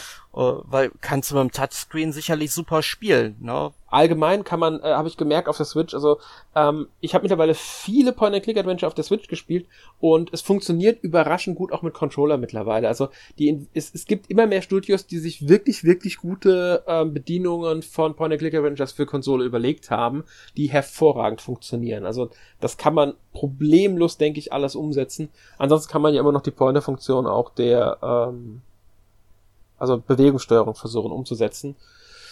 Wobei das natürlich nicht so funktioniert wie damals auf der Wii leider. Ja, da frage ich mich bis heute, warum man da so ähm, den Weg gegangen ist, aber gut, ist halt so. Es ist besser, dass es halt drin ist, ähm, ja. so als Alternative, wenn man sich damit arrangieren kann, als dass es gar nicht geht. Aber ähm, ist halt schade, wenn es halt vorher deutlich besser ging und jetzt das Ganze halt mit der anderen Technologie dann eben, ja, nicht ich mehr denk, so gut ich denke, da hat wirklich auch diese Handheld-Mechanik viel zu beigetragen, dass sie das rausgestrichen haben. Ähm, aber das ist auch ein Thema von uns. Gehen wir mal weiter zum halt jetzt eigentlichen Spiel zu Stab der Könige, weil das ist ja dann für Wii und DS auch erschienen, 2009. Ähm, ist halt, wie schon gesagt, auch so ein 3D-Action-Adventure. Wurde von Artificial, äh, Artificial Mind and Movement entwickelt. Ähm, zumindest in der Wii und äh, Wii-Version und PlayStation 2-Version. Ich weiß gar nicht, ob die auch die DS-Version umgesetzt haben, weil die PSP-Version ist von Amaze Entertainment. Ähm, das Studio ist heute als Behavior Interactive bekannt. Und sind, äh, also die jüngeren Spiele von denen sind sowas wie äh, Meet Your Maker oder auch hier Dead by Daylight wenn man jetzt mal so bekanntere Spiele von denen nennt, waren auch an Halo Wars beteiligt. Am ersten, meine ich, die Definitive Edition müssten sie da umgesetzt haben. Ähm, sie haben, glaube ich, bei Schatten, äh, wie hieß es Schatten über Mittelerde? Shadow of Mordor halt. Mittelerde. Shadow of Mordor, das weiß ich meine, das Action Adventure da davon. Ja, Shadow of War oder Shadow, nee, warte mal, oder? Nee, Shadow of Mordor, das erste, erste Teil. Okay. Da waren sie, glaube ich, da müssen sie dran beteiligt gewesen sein. Also sowas in der Richtung. Waren ja, und äh, Spiele, die man noch erwähnen sollte, wären dann zum Beispiel, zum Beispiel aus der Xbox 360-Ära, äh, Wet und äh, Dante's Inferno. Ja, genau. Stimmt. Auch wichtig. Ja, da haben sie mitgemacht. Ähm, und die haben halt damals dieses, dieses äh, Indiana Jones und der Stab der Könige umgesetzt für die Wii, das man muss es sagen, auf der Wii sehr viel auf Bewegungssteuerung auch gesetzt hat es, es, es, es, man hat schon sehr oft diese, diese Motion Control Elemente drin, um zum Beispiel Spinnen von sich runterzuschlagen, um mit der Peitsche rumzuhantieren und so weiter. Also das haben die damals schon sehr exzessiv auch genutzt. Ähm, ich kann gar nicht sagen, wie es auf den anderen äh, Systemen ist. Ich, ich habe die nie wirklich mich mit beschäftigt. Ich weiß nur, dass die Wertung, die Durchschnittswertung für die Wii-Version und die PS2-Version identisch war bei 55, während die DS-Version gerade mal 50% Durchschnittswertung hat.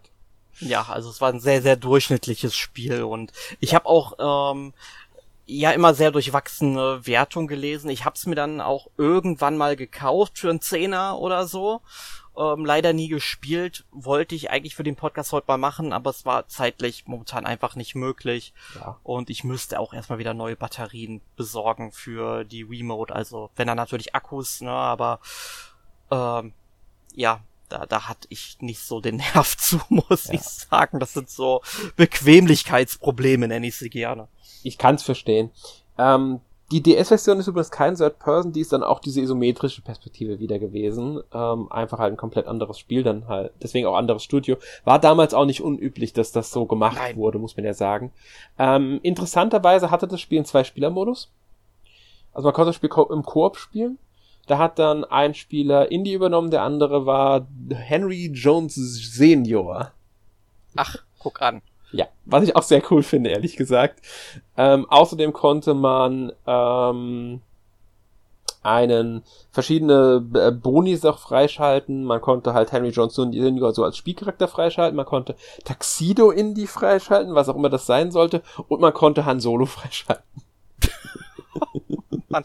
Ja gut, ich, ich meine, klar kann man so als Bonus machen. Wir, wir hatten ja auch ein Star Wars Spiel, ein Buick, mit dem man rumfahren kann, ne? Ja. Durch den Weltraum. Also ist total bescheuert, solange man das halt nur freischalten kann und man das Spiel genauso atmosphärisch spielen kann, wie es gedacht ist, habe ich damit auch überhaupt kein Problem. So ein Blödsinn gehört manchmal einfach dazu. Ich meine, Resident Evil konnte man einen Tofu spielen, ja. Also, ja, genau.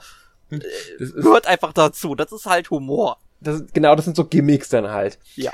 Und man konnte auch, und das ist eine Besonderheit, Indiana Jones and the Fate of Atlantis freischalten, das Point-and-Click-Adventure von 1992, das ja ursprünglich nur für PC, Amiga und äh, Mac, also für DOS damals sogar noch erschienen ist, konnte man den Stab der Könige freischalten und damit komplett auf der Wii spielen. Ich bin mir nicht ganz sicher, ich meine sogar mit kompletter ähm, ja, Pointer-Funktion. Hast ja, du auch, glaube ich, gesagt, meint gehabt in der Vorbereitung, dass da die Pointer-Funktion dabei ist, gell?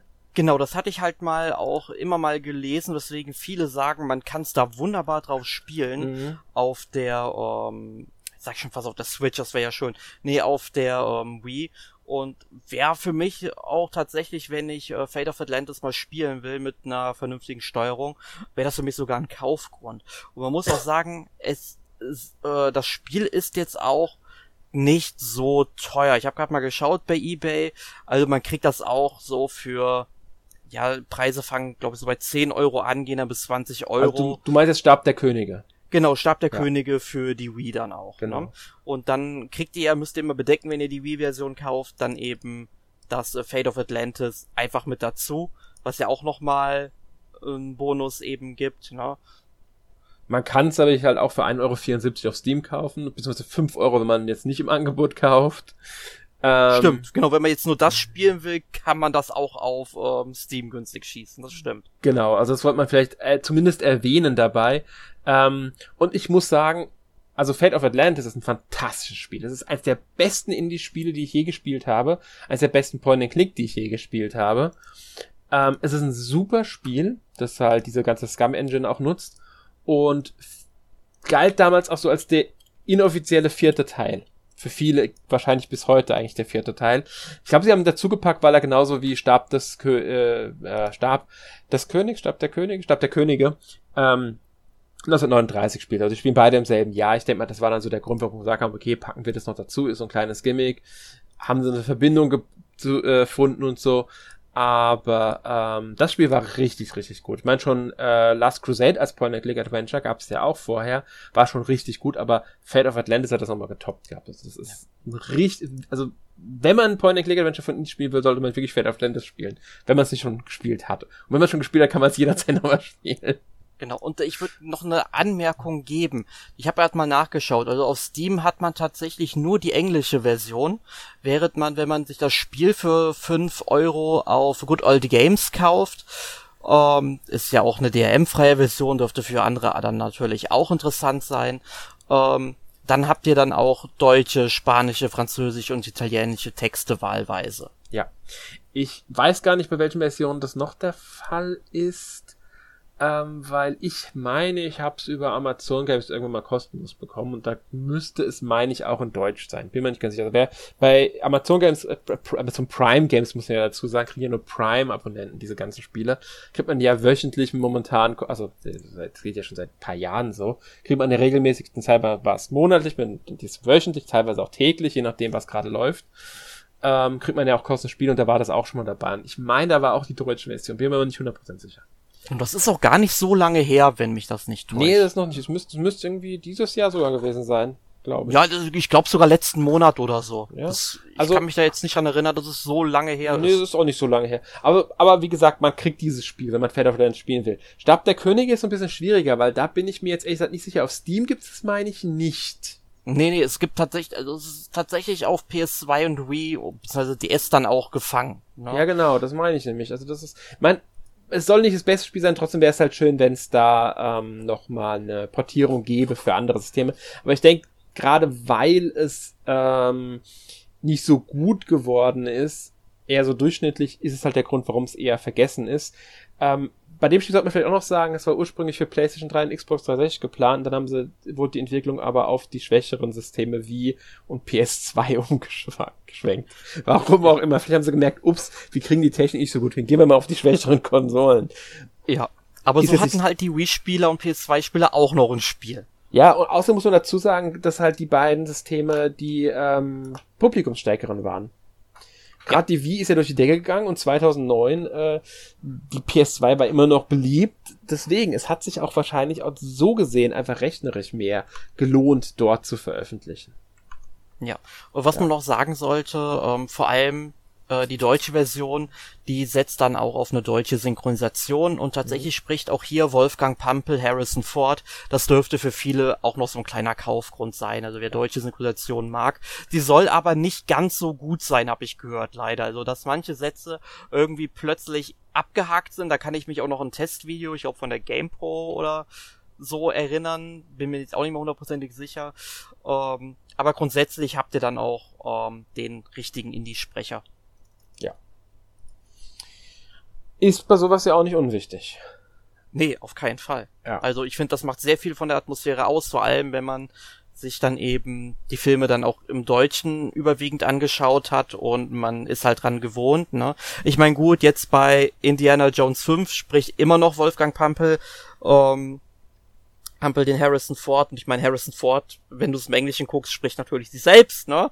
Beziehungsweise ähm, er, er, spricht halt im Film, wenn er aufgenommen wird, aber es gibt da ja auch Szenen, das weiß man ja, wo er eben verjüngt wird, aber wenn man dann halt den älteren Ford oder eben den mittlerweile auch, ich glaube auch über 80-jährigen äh, Wolfgang Pampel dann hört, ähm, du merkst halt schon, dass das nicht mehr so ganz passt, so eine alte Stimme zu einem jungen Charakter, wo da er dann verjüngt ist. Aber äh, ich finde so immer noch besser, als wenn man eine neue Stimme jetzt nehmen würde. Zumal, ja. ähm, wenn der Synchronsprecher sagt, er möchte das gern noch machen, dann finde ich, sollte man das auch machen. Ja, ich denke auch, das ist die beste Wahl. Ähm, gut, bevor wir jetzt noch zu unserem Abschluss kommen, möchte ich noch kurz erwähnen, dass zu Fate of Atlantis ursprünglich auch noch ein Nachfolger geplant war. Ähm, Ian Jones and the Iron Phoenix oder hm. Phoenix. Sollte 95, glaube ich, erscheinen, wurde aber gecancelt. Ist nie erschienen. Stattdessen ist ähm, von Dezember bis März 95 äh, ein also vierteiliger Comic erschienen, der diese Geschichte umgesetzt hat. Aber ich weiß nicht, ob es davon eine deutsche Version gibt. Ich wollte es nur mal erwähnen, weil ähm, ja, das ist halt so ein äh, kleines Gimmick. Es gab noch ein anderes Spiel, das war Indiana Jones and äh, the Spear of Destiny. Das sollte auch erscheinen als Spiel, ist aber auch leider nicht umgesetzt worden und dann von Dark Horse als Comic auch 95 dann adaptiert worden. Immerhin haben sie die, äh, äh, die, die Stories genutzt und nicht äh, komplett in die Tonne getreten. Ja. Gut. Hast du noch was zu den Spielen zu sagen? spielt The Great Adventures auf dem Super Nintendo. Das wäre jetzt so das sowieso unser Abschluss dann. Ich meinte jetzt so, den, so allgemein. Ähm, was ich noch anmerken möchte, das letzte Indiana Jones Spiel bis heute ist äh, Indiana Jones Adventure World, das auf, den, auf der Fa bei Facebook spielbar war und von Singer entwickelt wurde. Ach ja, das war so die Zeit, wo die Leute angefangen haben, so einen Scheiß auf Facebook zu spielen und wo du jeden Tag zehn Einladungen bekommen hast und du dann jedes Mal entweder ablehnen musstest oder diese blöde App deaktivieren musst. Ach, oh mein Gott, war das eine Zeit, die mich genervt hat? Ja, ähm, man spielt, glaube ich, auch nicht Indiana Jones selbst, sondern irgendwie den Mensch oder weiblichen Hauptcharakter, der halt in die Adventure Society eintritt und bla bla. Irgendwie so war ein Social Adventure-Dings da. Ich habe es nämlich mich nie ernsthaft mit beschäftigt. Ich wollte es nur hier am Rande erwähnen, dass das bis heute das letzte Indiana Jones Spiel war. Davor kam noch ähm, Indiana Jones and the Lost Puzzles für BlackBerry, iOS und Windows Mobile raus oh Gott, wir bewegen uns jetzt in einer, in einer Zeit, wo man versucht, aus einer Marke jeden Cent rauszuholen. Ne? Ja, und davor war halt Stab der Könige. Aber damit war's es. Nach 2011 kam bis heute kein Ian Jones Spiel mehr. Das war dann vorbei. Klar, Ian Jones ist im Chapter 3 Season äh, 3 Battle Pass von Fortnite dabei. Aber da ist jeder dabei, das zählt nicht. Ähm, Allerdings, und das will ich zumindest erwähnt haben, arbeiten momentan Bethesda bzw. Machine Gun Games, also ähm, die Entwickler der neuere, also Machine Games heißt die, glaube ich, nur nicht Machine Guns, sondern Machine Games. Ähm, das sind die Entwickler der neueren ähm, ähm, hier Wolfenstein-Spiele. New Order, Old Blood, New Colossus, Young Blood und Cyberpilot müsste, glaube ich, das VR-Ding gewesen sein. Ähm, die arbeiten momentan an einem Indiana Jones Spiel für Bethesda. Allerdings wird das natürlich, weil Bethesda ist ja Microsoft, exklusiv für PC wahrscheinlich, also für Xbox und ich denke auch für PC erscheinen. Nur, dass man hier mal so erwähnt, was dann in Aussicht steht bei Indiana Jones und dass da überhaupt mal wieder was kommt. Ein neues Spiel für Nintendo-Systeme ist da eher unwahrscheinlich zurzeit ja, gehe ich auch nicht von außer was kommt. Ich könnte mir höchstens vorstellen, dass dann eben sowas wie Stab der Könige oder ähm, Emperor's Tomb und sowas, dass solche Dinge dann eben vielleicht mal portiert werden. Ja. Wäre nicht das erste Mal, dass das passiert auf der Switch. Und äh, würde ich mir dann auch sicherlich gerne mal anschauen wollen ähm, um die Spiele dann eben nachzuholen. Oder wenn ich es dann vielleicht auch im PC spiele, hole ich es dann da eben nach, das ist ja kein Thema. Aber finde ich halt schön, dass solche, wenn solche Spiele auch auf der Switch dann nochmal eine neue Chance bekommen. Aber ich freue mich halt total auf das Bethesda-Spiel. Ja, da bin ich auch schon gespannt drauf. Da bin ich echt gespannt drauf. Ja, weil da hat man jetzt ja noch gar nichts zugesehen, also außer einfach so einen einfachen Teaser, der halt total nichts sagt, das kann alles und auch nichts sein. Ähm, das wird ja dann auch exklusiv für PC oder Xbox-Nutzer kommen. Mhm. Zum aktuellen Zeitpunkt zumindest ist es so geplant. Ich gehe auch nicht davon aus, dass sich daran was ändern wird. Glaube ich auch nicht. Wo setzt, wo Bethesda in der Knechtschaft von Microsoft ist. Also ich werde dann auch auf dem PC werde ich dann eben spielen, fertig. Ja, ich spiele um, auf der Xbox dann wahrscheinlich. ja, siehst du, du, du bist halt einer der Xbox-Nutzer, dann, dann sei es dir auch gegönnt, dass du es auch spielen kannst. Ja, ich bin, ich bin der Nutzer von allem. Das ist halt das. Ich, ich trenne da nicht. Ich spiele auf dem PC genauso wie ich auf der Playstation, auf der Xbox und auf der Switch spiele. Weil ja. ich will die Spiele. Da ist mir das System weitgehend egal. Ja, also ich sag mal so, wenn Microsoft ähm, eher so die Linie weitergefahren hätte, wie es auf der 360 war, dann wäre ich auch noch vielleicht da geblieben. Aber dann kam mit der Xbox One haben sie sich halt, meiner Meinung nach zumindest halt viel kaputt gemacht.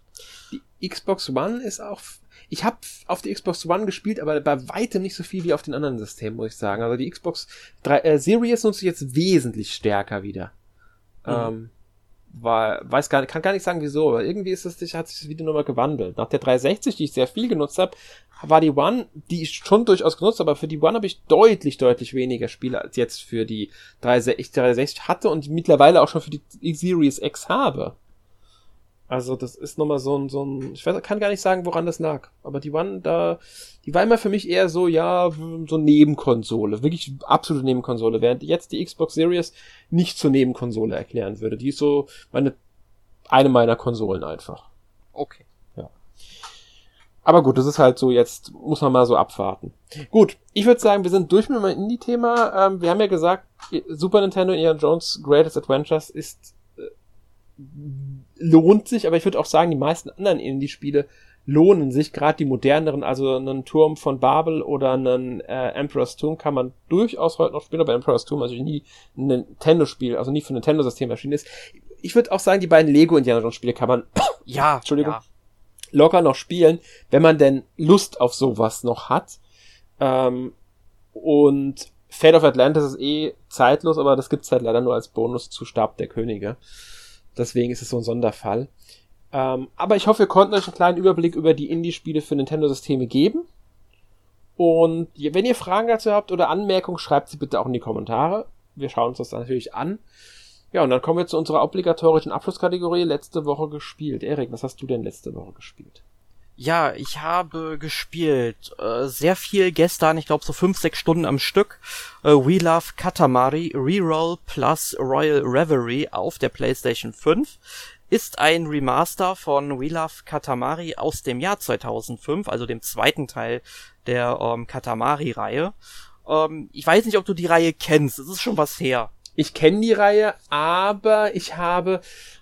Boah, ich habe mal irgendeinen Teil, ich kann dir aber nicht mehr sagen, wel, also ich hab's mal gespielt, ja, aber es ist, es ist ewig her und ich kann nicht mehr sagen, auf welchem System ich es gespielt hatte. Ja, also die kam ja dann auch für verschiedene Plattformen raus. Mhm. Ich muss sagen, die Reihe ist mir, ähm, also ich, mir war die Reihe bewusst, ich wusste auch, was es war, aber ich habe mich da jetzt nie so für interessiert. Das erschien halt in einer Zeit, wo auf der PlayStation 2 vor allem äh, Spiele erschienen sind, also auf der PlayStation 2 Spiele erschienen sind, die sich halt sehr stark von dem, was es auf Nintendo und äh, auf der äh, ja auf dem GameCube und auf der Xbox eben erschienen sind, abheben sollten. Es sollte irgendwie was total verrücktes, was abgespacedes sein Und das trifft es eigentlich ganz gut. Das Einzige, was du im Spiel im Grunde machst, ist halt ähm, mit einer Figur verschiedene Gegenstände aufzurollen, also so einem Katamari zu bilden. Also Katamari ist japanisch, bedeutet sowas wie ähm, Klumpen oder einfach nur eine Masse. Und das trifft es meiner Meinung nach auch gut. Und du rollst und rollst und rollst. Du musst halt mit kleinen Gegenständen anfangen. Du fängst also irgendwie mit, mit Knöpfen, mit Kisten, mit, ähm, weiß ich nicht, irgendwann mit Gartenzäunen. Da dann kommen Straßenlaternen dazu. Du sammelst Menschen auf, Tiere sammelst du auf, Elefanten. Das geht dann immer weiter und es sind immer absurdere Züge an. Und also ich muss erstmal wirklich sagen, ich bin beeindruckt, dass das Spiel das alles darstellen kann im Grunde. Klar, die unteren Sachen vom Katamari müssen irgendwann nicht mehr dargestellt werden. Die werden sicherlich aus dem Arbeitsspeicher eben rausgepackt. Aber dass das dann auch alles noch physikalisch berechnet wird, je nachdem, wo das halt dran klebt. Also wenn du zum Beispiel so eine Straßenlaterne ähm, quasi so aus dem Katamari raussticht, dass du da so eine Nadel hast und nicht einfach so ähm, quasi horizontal dran klebt äh, und dass du, wenn du dich halt drehst, dann auch so größere Sprünge machst und dann auch Probleme hast, andere Sachen einzusammeln. Also fantastisch. Ähm, es ist total bekloppt, also auch von der Musik und äh, wie es dargestellt wird und die Geschichte sowieso total verrückt. Also wenn man japanische Spiele, die so ein bisschen abgespaced, oder was ist ein bisschen, also die abgespaced sind, also dann kommt man was Spiel eigentlich nicht herum. Es macht echt viel Spaß. Ich hab mitbekommen, dass es nochmal erschienen ist jetzt, aber ich habe, wie gesagt, mich nicht da groß mit befasst. Äh, eben weil es mir damals, ich glaube, es müsste Katamari Forever oder Beautiful Katamari, also entweder auf der Xbox oder auf der PS3. Ich tippe eher auf die PS3 äh, Version Katamari Forever, bin mir aber nicht 100% sicher. Es war mir halt dann doch etwas zu seltsam. Ich glaube, heute könnte ich mit mehr anfangen als damals. Ja, das kann ich mir auch vorstellen. Also mein Geschmack hat sich auch, was das angeht, seitdem ich damals mal Muscle March auf ähm, der Wii gespielt habe, das ist ja auch so ein total bescheuertes Spiel, seitdem bin ich sehr viel offener, was Videospiele angeht. Mhm. Äh, passiert dann halt bei sowas. Nee, also du stimmst mich schon ein bisschen neugierig jetzt auf das Spiel, muss ich sagen, aber ich denke, ich werde es wahrscheinlich trotzdem nicht spielen, so bald. Ja, also ich, ich kann ich kann es nur empfehlen. Ich fand es aber sehr schade, dass ich nicht mitbekommen habe, dass vor fünf Jahren bereits ein Remaster vom ersten Teil erschienen ist. Das ist irgendwie total an mir vorbeigegangen. Das war um, damals auf der PS4, glaube ich, gell? Ja, auch auf der Switch Ach, gibt auf es. der Switch sogar, siehst du. Ja, tatsächlich. Also auch der zweite Teil, den gibt's auch auf der Switch. Ich habe es jetzt auf der PS5 gespielt. Ich weiß es daher nicht, äh, wie es auf der Switch läuft. Aber auf der PS5 läuft das äh, wunderbar, butterweich. Ich kann mich nicht beschweren. Also es soll auch eine sehr gute PC-Version davon geben, die halt auch was die Framerate angeht, nicht gelockt ist. Also du kannst da äh, flüssig rollen, bis der Arzt kommt quasi. Ähm, ja, also es ist wirklich eine Empfehlung von mir.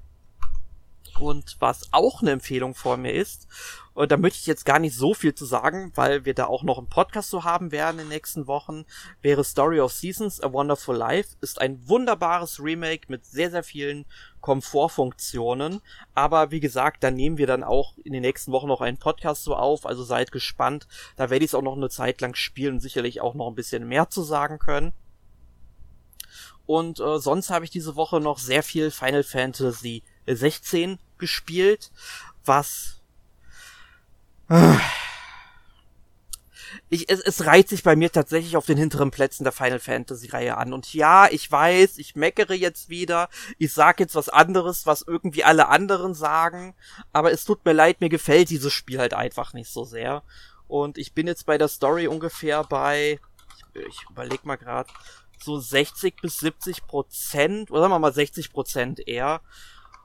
Und ich finde dieses Spiel sehr anstrengend. Also Story und äh, wie es aufgebaut ist, also wie es aussieht und von der Musik her und die Charaktere, das finde ich finde ich gut. Da gibt's nichts dran zu rütteln. Also vor allem, sie lehnen sich wirklich sehr an Game of Thrones an. Da kommt man nicht drum, um das mal zu äh, nennen. Nee, das ist definitiv so ja, also das, das, das ist halt, das ist halt wirklich so, ne?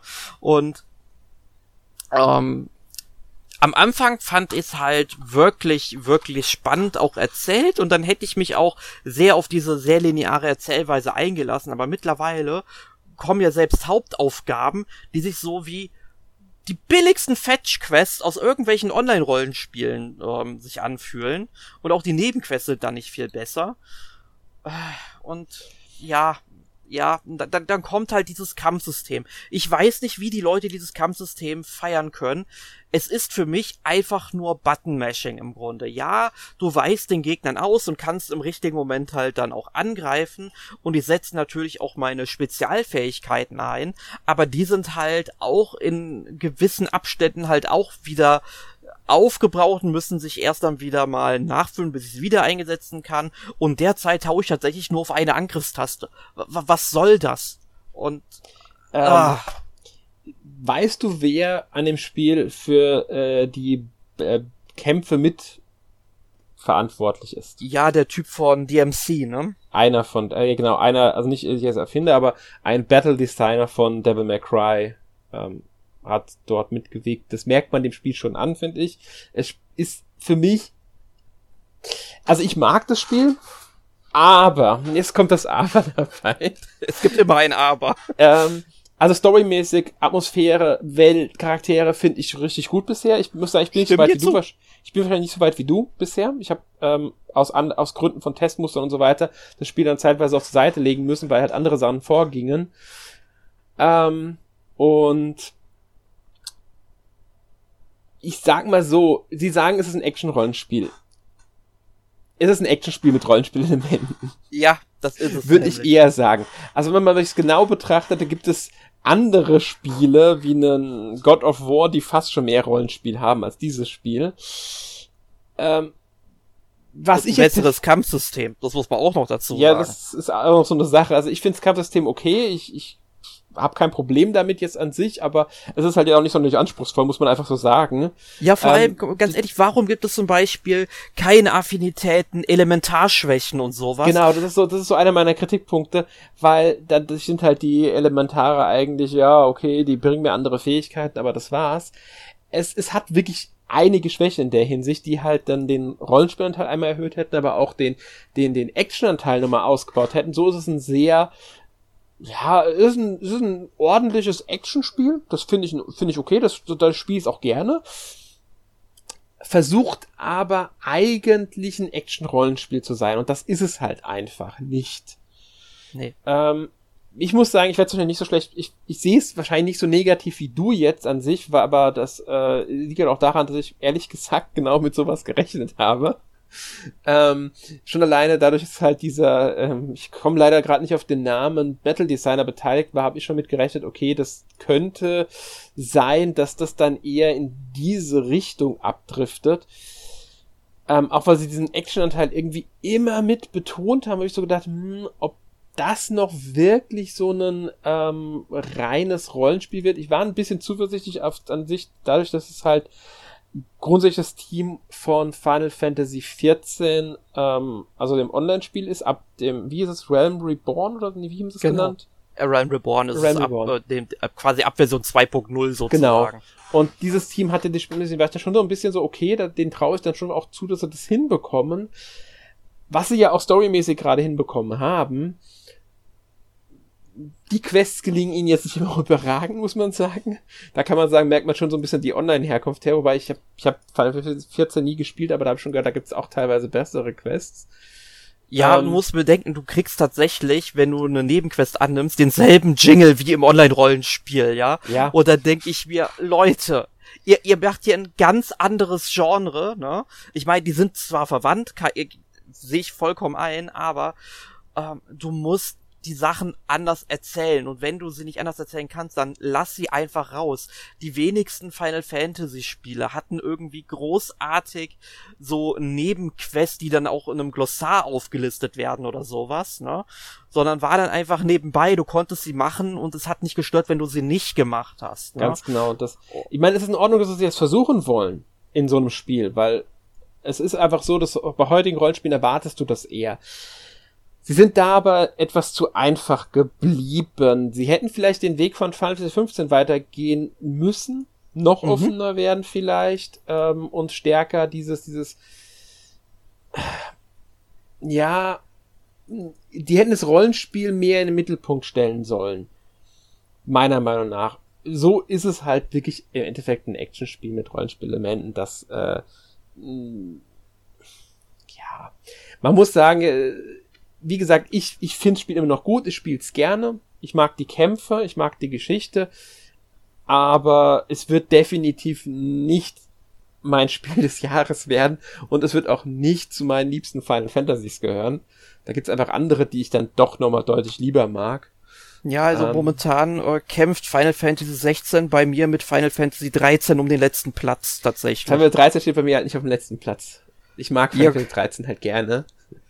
Ja, also 13.2 mag ich auch, aber nee, 13, ich rede vom ersten, ich, ich von 13. Ich, ich mag 13 ähm, äh, auch allein hier auch schon wegen der Geschichte, aber auch vom Kampfsystem her fand ich das wirklich gut. Ich weiß, es ist anfangs sehr linear ab der zweiten Hälfte oder dem, ja, äh, ungefähr nach der Hälfte, ein bisschen mehr wahrscheinlich als die Hälfte, wird sie dann noch offen oder offener und da kann das Spiel sich ja auch meiner Meinung nach dann ein bisschen mehr entfalten. Aber das ist ein anderes Thema. Ich sag mal so, bei Final 16 haben sie halt wirklich diesen, diesen Action-Anteil übertrieben und dadurch das Spiel in eine Richtung gelenkt, die vielleicht nicht hätte, ja, Zumindest nicht für einen Hauptteil. Ja. Sie hätten es ja einfach als ein weiteres, so wie Final Fantasy Origin zum Beispiel. Ja. Da hätten einfach ein neues Ding aufmachen sollen, dafür fände ich es wäre es auch vollkommen okay gewesen. Aber einfach nur, weil jetzt vielleicht hier und da mal ein Mogri auftaucht. Ich habe auch nur einen Mogri in diesem Spiel bisher gesehen und hier und da auch mal Chocobos ähm, zu sehen sind. Und sonst halt eher wenig dieser fein, typischen Final Fantasy Elemente da sind. Ich meine, sie kommen immer mal wieder durch, keine Frage. Ähm, aber es ist so ein schmalspuriges Spiel, was einfach der Marke nicht gerecht wird, finde ich. Also da hat 13 doch schon deutlich mehr richtig gemacht, als es 16 tut. Mhm. Was sie halt wohl diskutiert hatten bei dem Teil, ob sie die Nummerierung überhaupt fortsetzen sollen oder ob sie nicht mit Untertiteln arbeiten sollen, weil sie immer befürchten, dass die Nummerierung dazu führt, dass neue Spieler denken, sie müssen ähm, die Vorgänger gespielt haben. Ach, Was, das, das, das finde ich ist Quatsch. Ist es auch. Ich, ich, bei Fall weiß man das. Aber ich denke, dass der Gedanke hier auch war, dass es ihnen schon bewusst war, dass das Spiel als Hauptteil von einigen nicht so gut angenommen werden wird und dass sie deswegen vielleicht, um sich mehr Freiheiten zu arbeiten, die Hauptreihe im Endeffekt die Nummerierung streichen weil dann kannst du ja immer sagen, ja, das ist hat ja auch einen Untertitel, das ist ja für sich stehend das Spiel und damit wäre Final Fantasy im Grunde eine Marke geworden, die mit jedem Spiel was anderes hätte machen können, was gar nicht schlimm gewesen wäre meiner Meinung nach. Die hätten, die, die brauchen die Nummerierung meiner Meinung nach im Endeffekt nicht. Wenn sie wirklich diesen Weg gehen wollen, dass sie mit jedem Teil was anderes machen, dann kannst du das problemlos machen. Dann hast du Final Fantasy Untertitel XY, das ist dann dieses Action-Ding, was wir jetzt bei 16 haben, und Final Fantasy AB ist dann wieder so ein klassischeres Spiel, was wir von den, von 15 zum Beispiel kennen. Ja. Könnten sie problemlos machen, dann lassen sie halt die Nummern weg und haben Arbeit mit Untertiteln. Das würde, glaube ich, die Fans wesentlich gnädiger stimmen, als jetzt hierbei ja, aber ich muss sagen, ich habe es noch nicht durchgespielt, deswegen will ich kein endgültiges Urteil dazu ab, äh, abgeben zu dem Spiel. Ähm, aber ich verstehe deine Kritik. Ich habe auch ein paar andere Punkte, die mich stören. Zum Beispiel die Weltkarte finde ich jetzt nicht sonderlich übersichtlich. Ich habe keine Ahnung, wo welche Nation ganz genau ist. Da hätte ich mir ein bisschen mehr Einzeichnungen gewünscht, um da ein bisschen mehr Überblick zu haben. Aber das ja. sind so kleinere Sachen. Ähm, sie hat auch ein paar Stärken, das Spiel, keine Frage. Ähm, einige sehr schöne Stärken, gerade storymäßig, Story- und charaktermäßig, meiner Meinung nach. Ist das Spiel richtig stark. Hat eine fantastische deutsche Synchro, muss man auch mal dazu sagen. Ja, das stimmt schon. Also ähm, auch, dass zum Beispiel ähm, einer der Antagonisten, der Kupka, ich weiß gerade nicht seinen Vornamen, aber der wird zum Beispiel von Thilo Schmitz gesprochen, mhm. den man ja dann einmal, ähm, ich glaube auch Kratos jetzt in den beiden neuen Teilen hat er gespielt, äh, gesprochen und äh, man kennt ihn vor allem als äh, Synchronsprecher von Tiak aus Stargate SG-1. Ganz genau. Ja, es ist ja auch, das ist ja auch, ähm, Tiag ist ja auch der Sprecher im Englischen, also der, der ähm, Schauspieler. Ich komme gar nicht auf den Namen von ihm. Oh, warte mal, Christopher Judge. Genau. Der ist ja der ist ja Kratos und deswegen hat er ihn halt auch im, ähm, äh, im Deutschen damals gesprochen. Ich weiß nicht, ob ich meine, bei Final Fantasy ist es aber nicht eher im Englischen, wenn ich mich jetzt nicht komplett täusche. War er da nicht beteiligt als Synchronsprecher. Ich bin mir jetzt nicht 100% sicher, aber ich meine nicht. Ja, aber gut, ich würde trotzdem sagen, uh, wir werden über Final Fantasy 16 genau, bestimmt noch ein weiteres Mal in den nächsten Wochen reden müssen. Und deswegen frage ich dich jetzt, was hast du denn in der letzten Woche gespielt? Ähm, ich habe äh, Process of Elimination gespielt. Das ist im Juni, meine ich, erschienen. Das ist ein Visual Novel Mystery Adventure. Wobei das Visual Novel hier wesentlich größer geschrieben werden muss. ich habe jetzt etwa sechs Stunden gespielt, wobei man da ein bisschen was abziehen kann, weil ich manchmal halt einfach Pause gedrückt hatte und was kurz was anderes machen musste ähm, und nicht ins Switch-Menü Switch gegangen bin, aber das ist egal.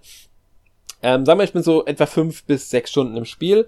Bin immer noch am Ende des ersten Kapitels so ungefähr ähm, Übergang zum zweiten Kapitel, das geht sehr fließend, muss man sagen. Irgendwann kommt dann die Anzeige, ja, du bist jetzt im zweiten Kapitel. ähm, Story macht da aber keinen großen Schnitt oder sowas in der Hinsicht, sondern es ist eher nur ein bestimmtes Ereignis löst dann aus, dass du im neuen Kapitel bist. Ähm, und ähm, habe bisher, abgesehen von einem Mal, in dem mir dann so das Gameplay, das Adventure-Gameplay, also du musst dir vorstellen, du hast dann ähm, eine Karte von dem Schauplatz, an dem du bist, und da sind wirklich die Figuren eher so als kleine Silhouetten abgebildet, die du steuern kannst. Denen kannst du dann Befehle geben und ähm, was die machen sollen, die können sich bewegen, die können aber zusätzlich halt auch, also bewegen ist eine Sache, sie können aber auch noch untersuchen, ähm, äh, sich umschauen, äh, Beweise ähm, äh, inspizieren, also analysieren und sowas, so, solche Sachen halt. Und die haben verschiedene Werte, die dann beeinflussen, wie gut sie in Sachen sind, können sich auch unterstützen, also dass dann eine hingeht und einen Gegenstand mit untersucht, weil der hat einen bestimmten Wert, der muss aufgelöst werden, oder er geht als Assistent hin, dann wird der Assistierenwert halt genutzt. Das ist schon sehr cool, weil ähm, das ist wirklich auch taktisches Vorgehen, weil du hast nur so und so viele Stunden Zeit. Jede Stunde ist eine Runde. Also sobald du dann sagst, bewegt euch, also macht jetzt das, was ich euch befohlen habe, ähm, mach, führen die das halt durch, aber es vergeht eine Stunde. Ich kann aber auch zwischendurch sagen, du, also nur der eine, soll ja alle, die bisher einen Befehl haben, sollen schon mal auslösen und danach gucke ich dann weiter. Das heißt, ich kann auch so einen Zwischenschritt gehen, den kann ich auch mehrmals gehen. Ähm, aber das hatte ich jetzt ein einziges Mal. Und das im Tutorial. Das heißt, mir wurde alles noch erklärt und auch gesagt, ansonsten habe ich in diesen sechs Stunden nur gelesen. Weil es halt nur Dialoge sind. Also es ist wirklich vorwiegend Visual Novel. Und dann liest man halt auch wirklich nur. Du triffst keine Entscheidung, du hast keine Antwortmöglichkeiten. Du liest diese Geschichte, die wirklich spannend ist, die toll ist, tolle Charaktere hat, schön abgedrehte Charaktere. Also wirklich, wirklich eine so richtig gute Visual Novel. Ich hoffe aber, dass der Gameplay-Teil jetzt in den kommenden Kapiteln, das sind noch ein paar, die ich da vor mir habe, ich glaube, jetzt haben jetzt acht Kapitel oder sowas, ähm, oder sieben Kapitel, ich bin mir nicht mehr ganz sicher, äh, hoffe ich halt, dass es dann trotzdem noch mal ein bisschen mehr von diesem Adventure, ein bisschen Taktik-Gameplay geben wird, weil ansonsten ist es halt wirklich eine Visual Novel mit ein bisschen Gameplay. Ja, also ähm, ich finde find sowas dann immer schwierig, vor allem wenn man dann anscheinend auch nicht mal irgendwie groß Antwortmöglichkeiten mal in den Dialogen hat, dass man so zumindest sagen kann, okay, ich kann die Geschichte hier so ein bisschen lenken, dass man zumindest, ich weiß nicht, ob das dann wirklich der Fall ist, aber dass man dann eben das Gefühl hat, man hat jetzt eine Entscheidung getroffen und jetzt geht die Geschichte halt so ein bisschen mehr in die Richtung, wie ich mir das halt vorstelle oder zumindest der Dialog. Mhm. Das wäre zumindest, sag ich mal, schon mal so ein Gameplay-Element, was ich in der Visual Novel irgendwie zumindest erwarten würde, weil ja. ansonsten ist es für mich halt irgendwie ein Buch mit Bildern. Was in Endeffekt eine Visual Novel ja eigentlich auch ist. Ich meine, es gibt ein paar Sachen, da darf ich mal antworten, aber die haben wir jetzt nicht, die, die beeinflussen eigentlich nur das Gespräch so minimal. Ähm, es gibt am Ende des Mystery-Abschnitts noch dann einen, ich sag mal so, Beweis, nenne ich es mal. Also da muss dann so die, die, die, die Beweise müssen vorgelegt werden, müssen Fragen beantwortet werden und dadurch muss der Fall im Grunde abgeschlossen werden, wenn man so will. Wobei es keinen direkten Abschluss gibt, weil halt alles aufeinander aufbaut. Aber dieses Kapitel halt, der, die, der Sachverhalt dieses Kapitels muss abgeschlossen werden. Und dafür muss ich halt dann Fragen beantworten, da habe ich mehrere Antwortmöglichkeiten, kann Beweise auch nochmal nachschauen und sowas. Ist bisher auch sehr simpel gehalten gewesen, aber nur wenn ich da halt korrekt antworte, steigt mein Vertrauens und nur dann kann ich es halt mit 100% und S-Rang abschließen. Welchen Einfluss das jedoch hat, weiß ich bisher noch nicht. Ob das wirklich dann auch auf die Geschichte Einfluss nehmen wird, kann ich mir irgendwie nicht vorstellen ich glaube aber, es soll verschiedene Enden geben. Ich bin mir aber jetzt ehrlich gesagt nicht ganz sicher, weil bisher sieht es für mich nicht danach aus, dass es irgendwie in eine andere Richtung geht. Muss ich mal abwarten, wie sich das dann entwickelt. Mhm. Ja. Ansonsten habe ich Ghost Trick noch gespielt. Yay, ein Remake von einem was heißt Remake? Eine Portierung von einem DS-Spiel oder ein, ein Remaster. Remaster. Ein Remaster. Es, ja. sieht, es sieht wirklich toll aus auf Switch, läuft absolut flüssig und es ist noch so großartig wie damals auf dem DS. Ähm, fühlt sich absolut frisch an, immer noch kreativ. Also wer es damals nicht gespielt hat, wird auch heute noch denken, so, buh, tolle Ideen und sowas. Immer noch eine richtig großartige, also eine wirklich großartige Story und tolle Charaktere und ähm, ja, einen der besten Videospielhunde aller Zeiten. Mit Rakete. Ja, ich, ich bin ja auf jeden Fall gespannt, weil ich habe es mittlerweile auch auf der PlayStation 4 mhm. Und ähm, bin auch schon sehr gespannt, dieses Spiel mal zu spielen und eventuell schaffe ich das aus einem besonderen Grund auch noch in dieser Woche. Genau, weil wir werden nächste Woche über das Spiel im Podcast reden. Deswegen will ich jetzt auch gar nicht mehr viel mehr dazu sagen. Ähm, weil nächste Woche reden wir über Ghost Trick Phantom Detektiv und da werde ich natürlich dann noch im Detail über das Spiel reden. Ähm, weil, ja, ich hab's durchgespielt mittlerweile wieder. Und das äh, gehört, ja, da kann ich natürlich dann viel erzählen dazu. Den Test dazu werdet ihr schon vorher lesen. Der wird jetzt schon auf der Webseite sein, also wenn ihr den Podcast hört. Ähm, falls ihr euch schon vorab mal ein bisschen drüber informieren wollt.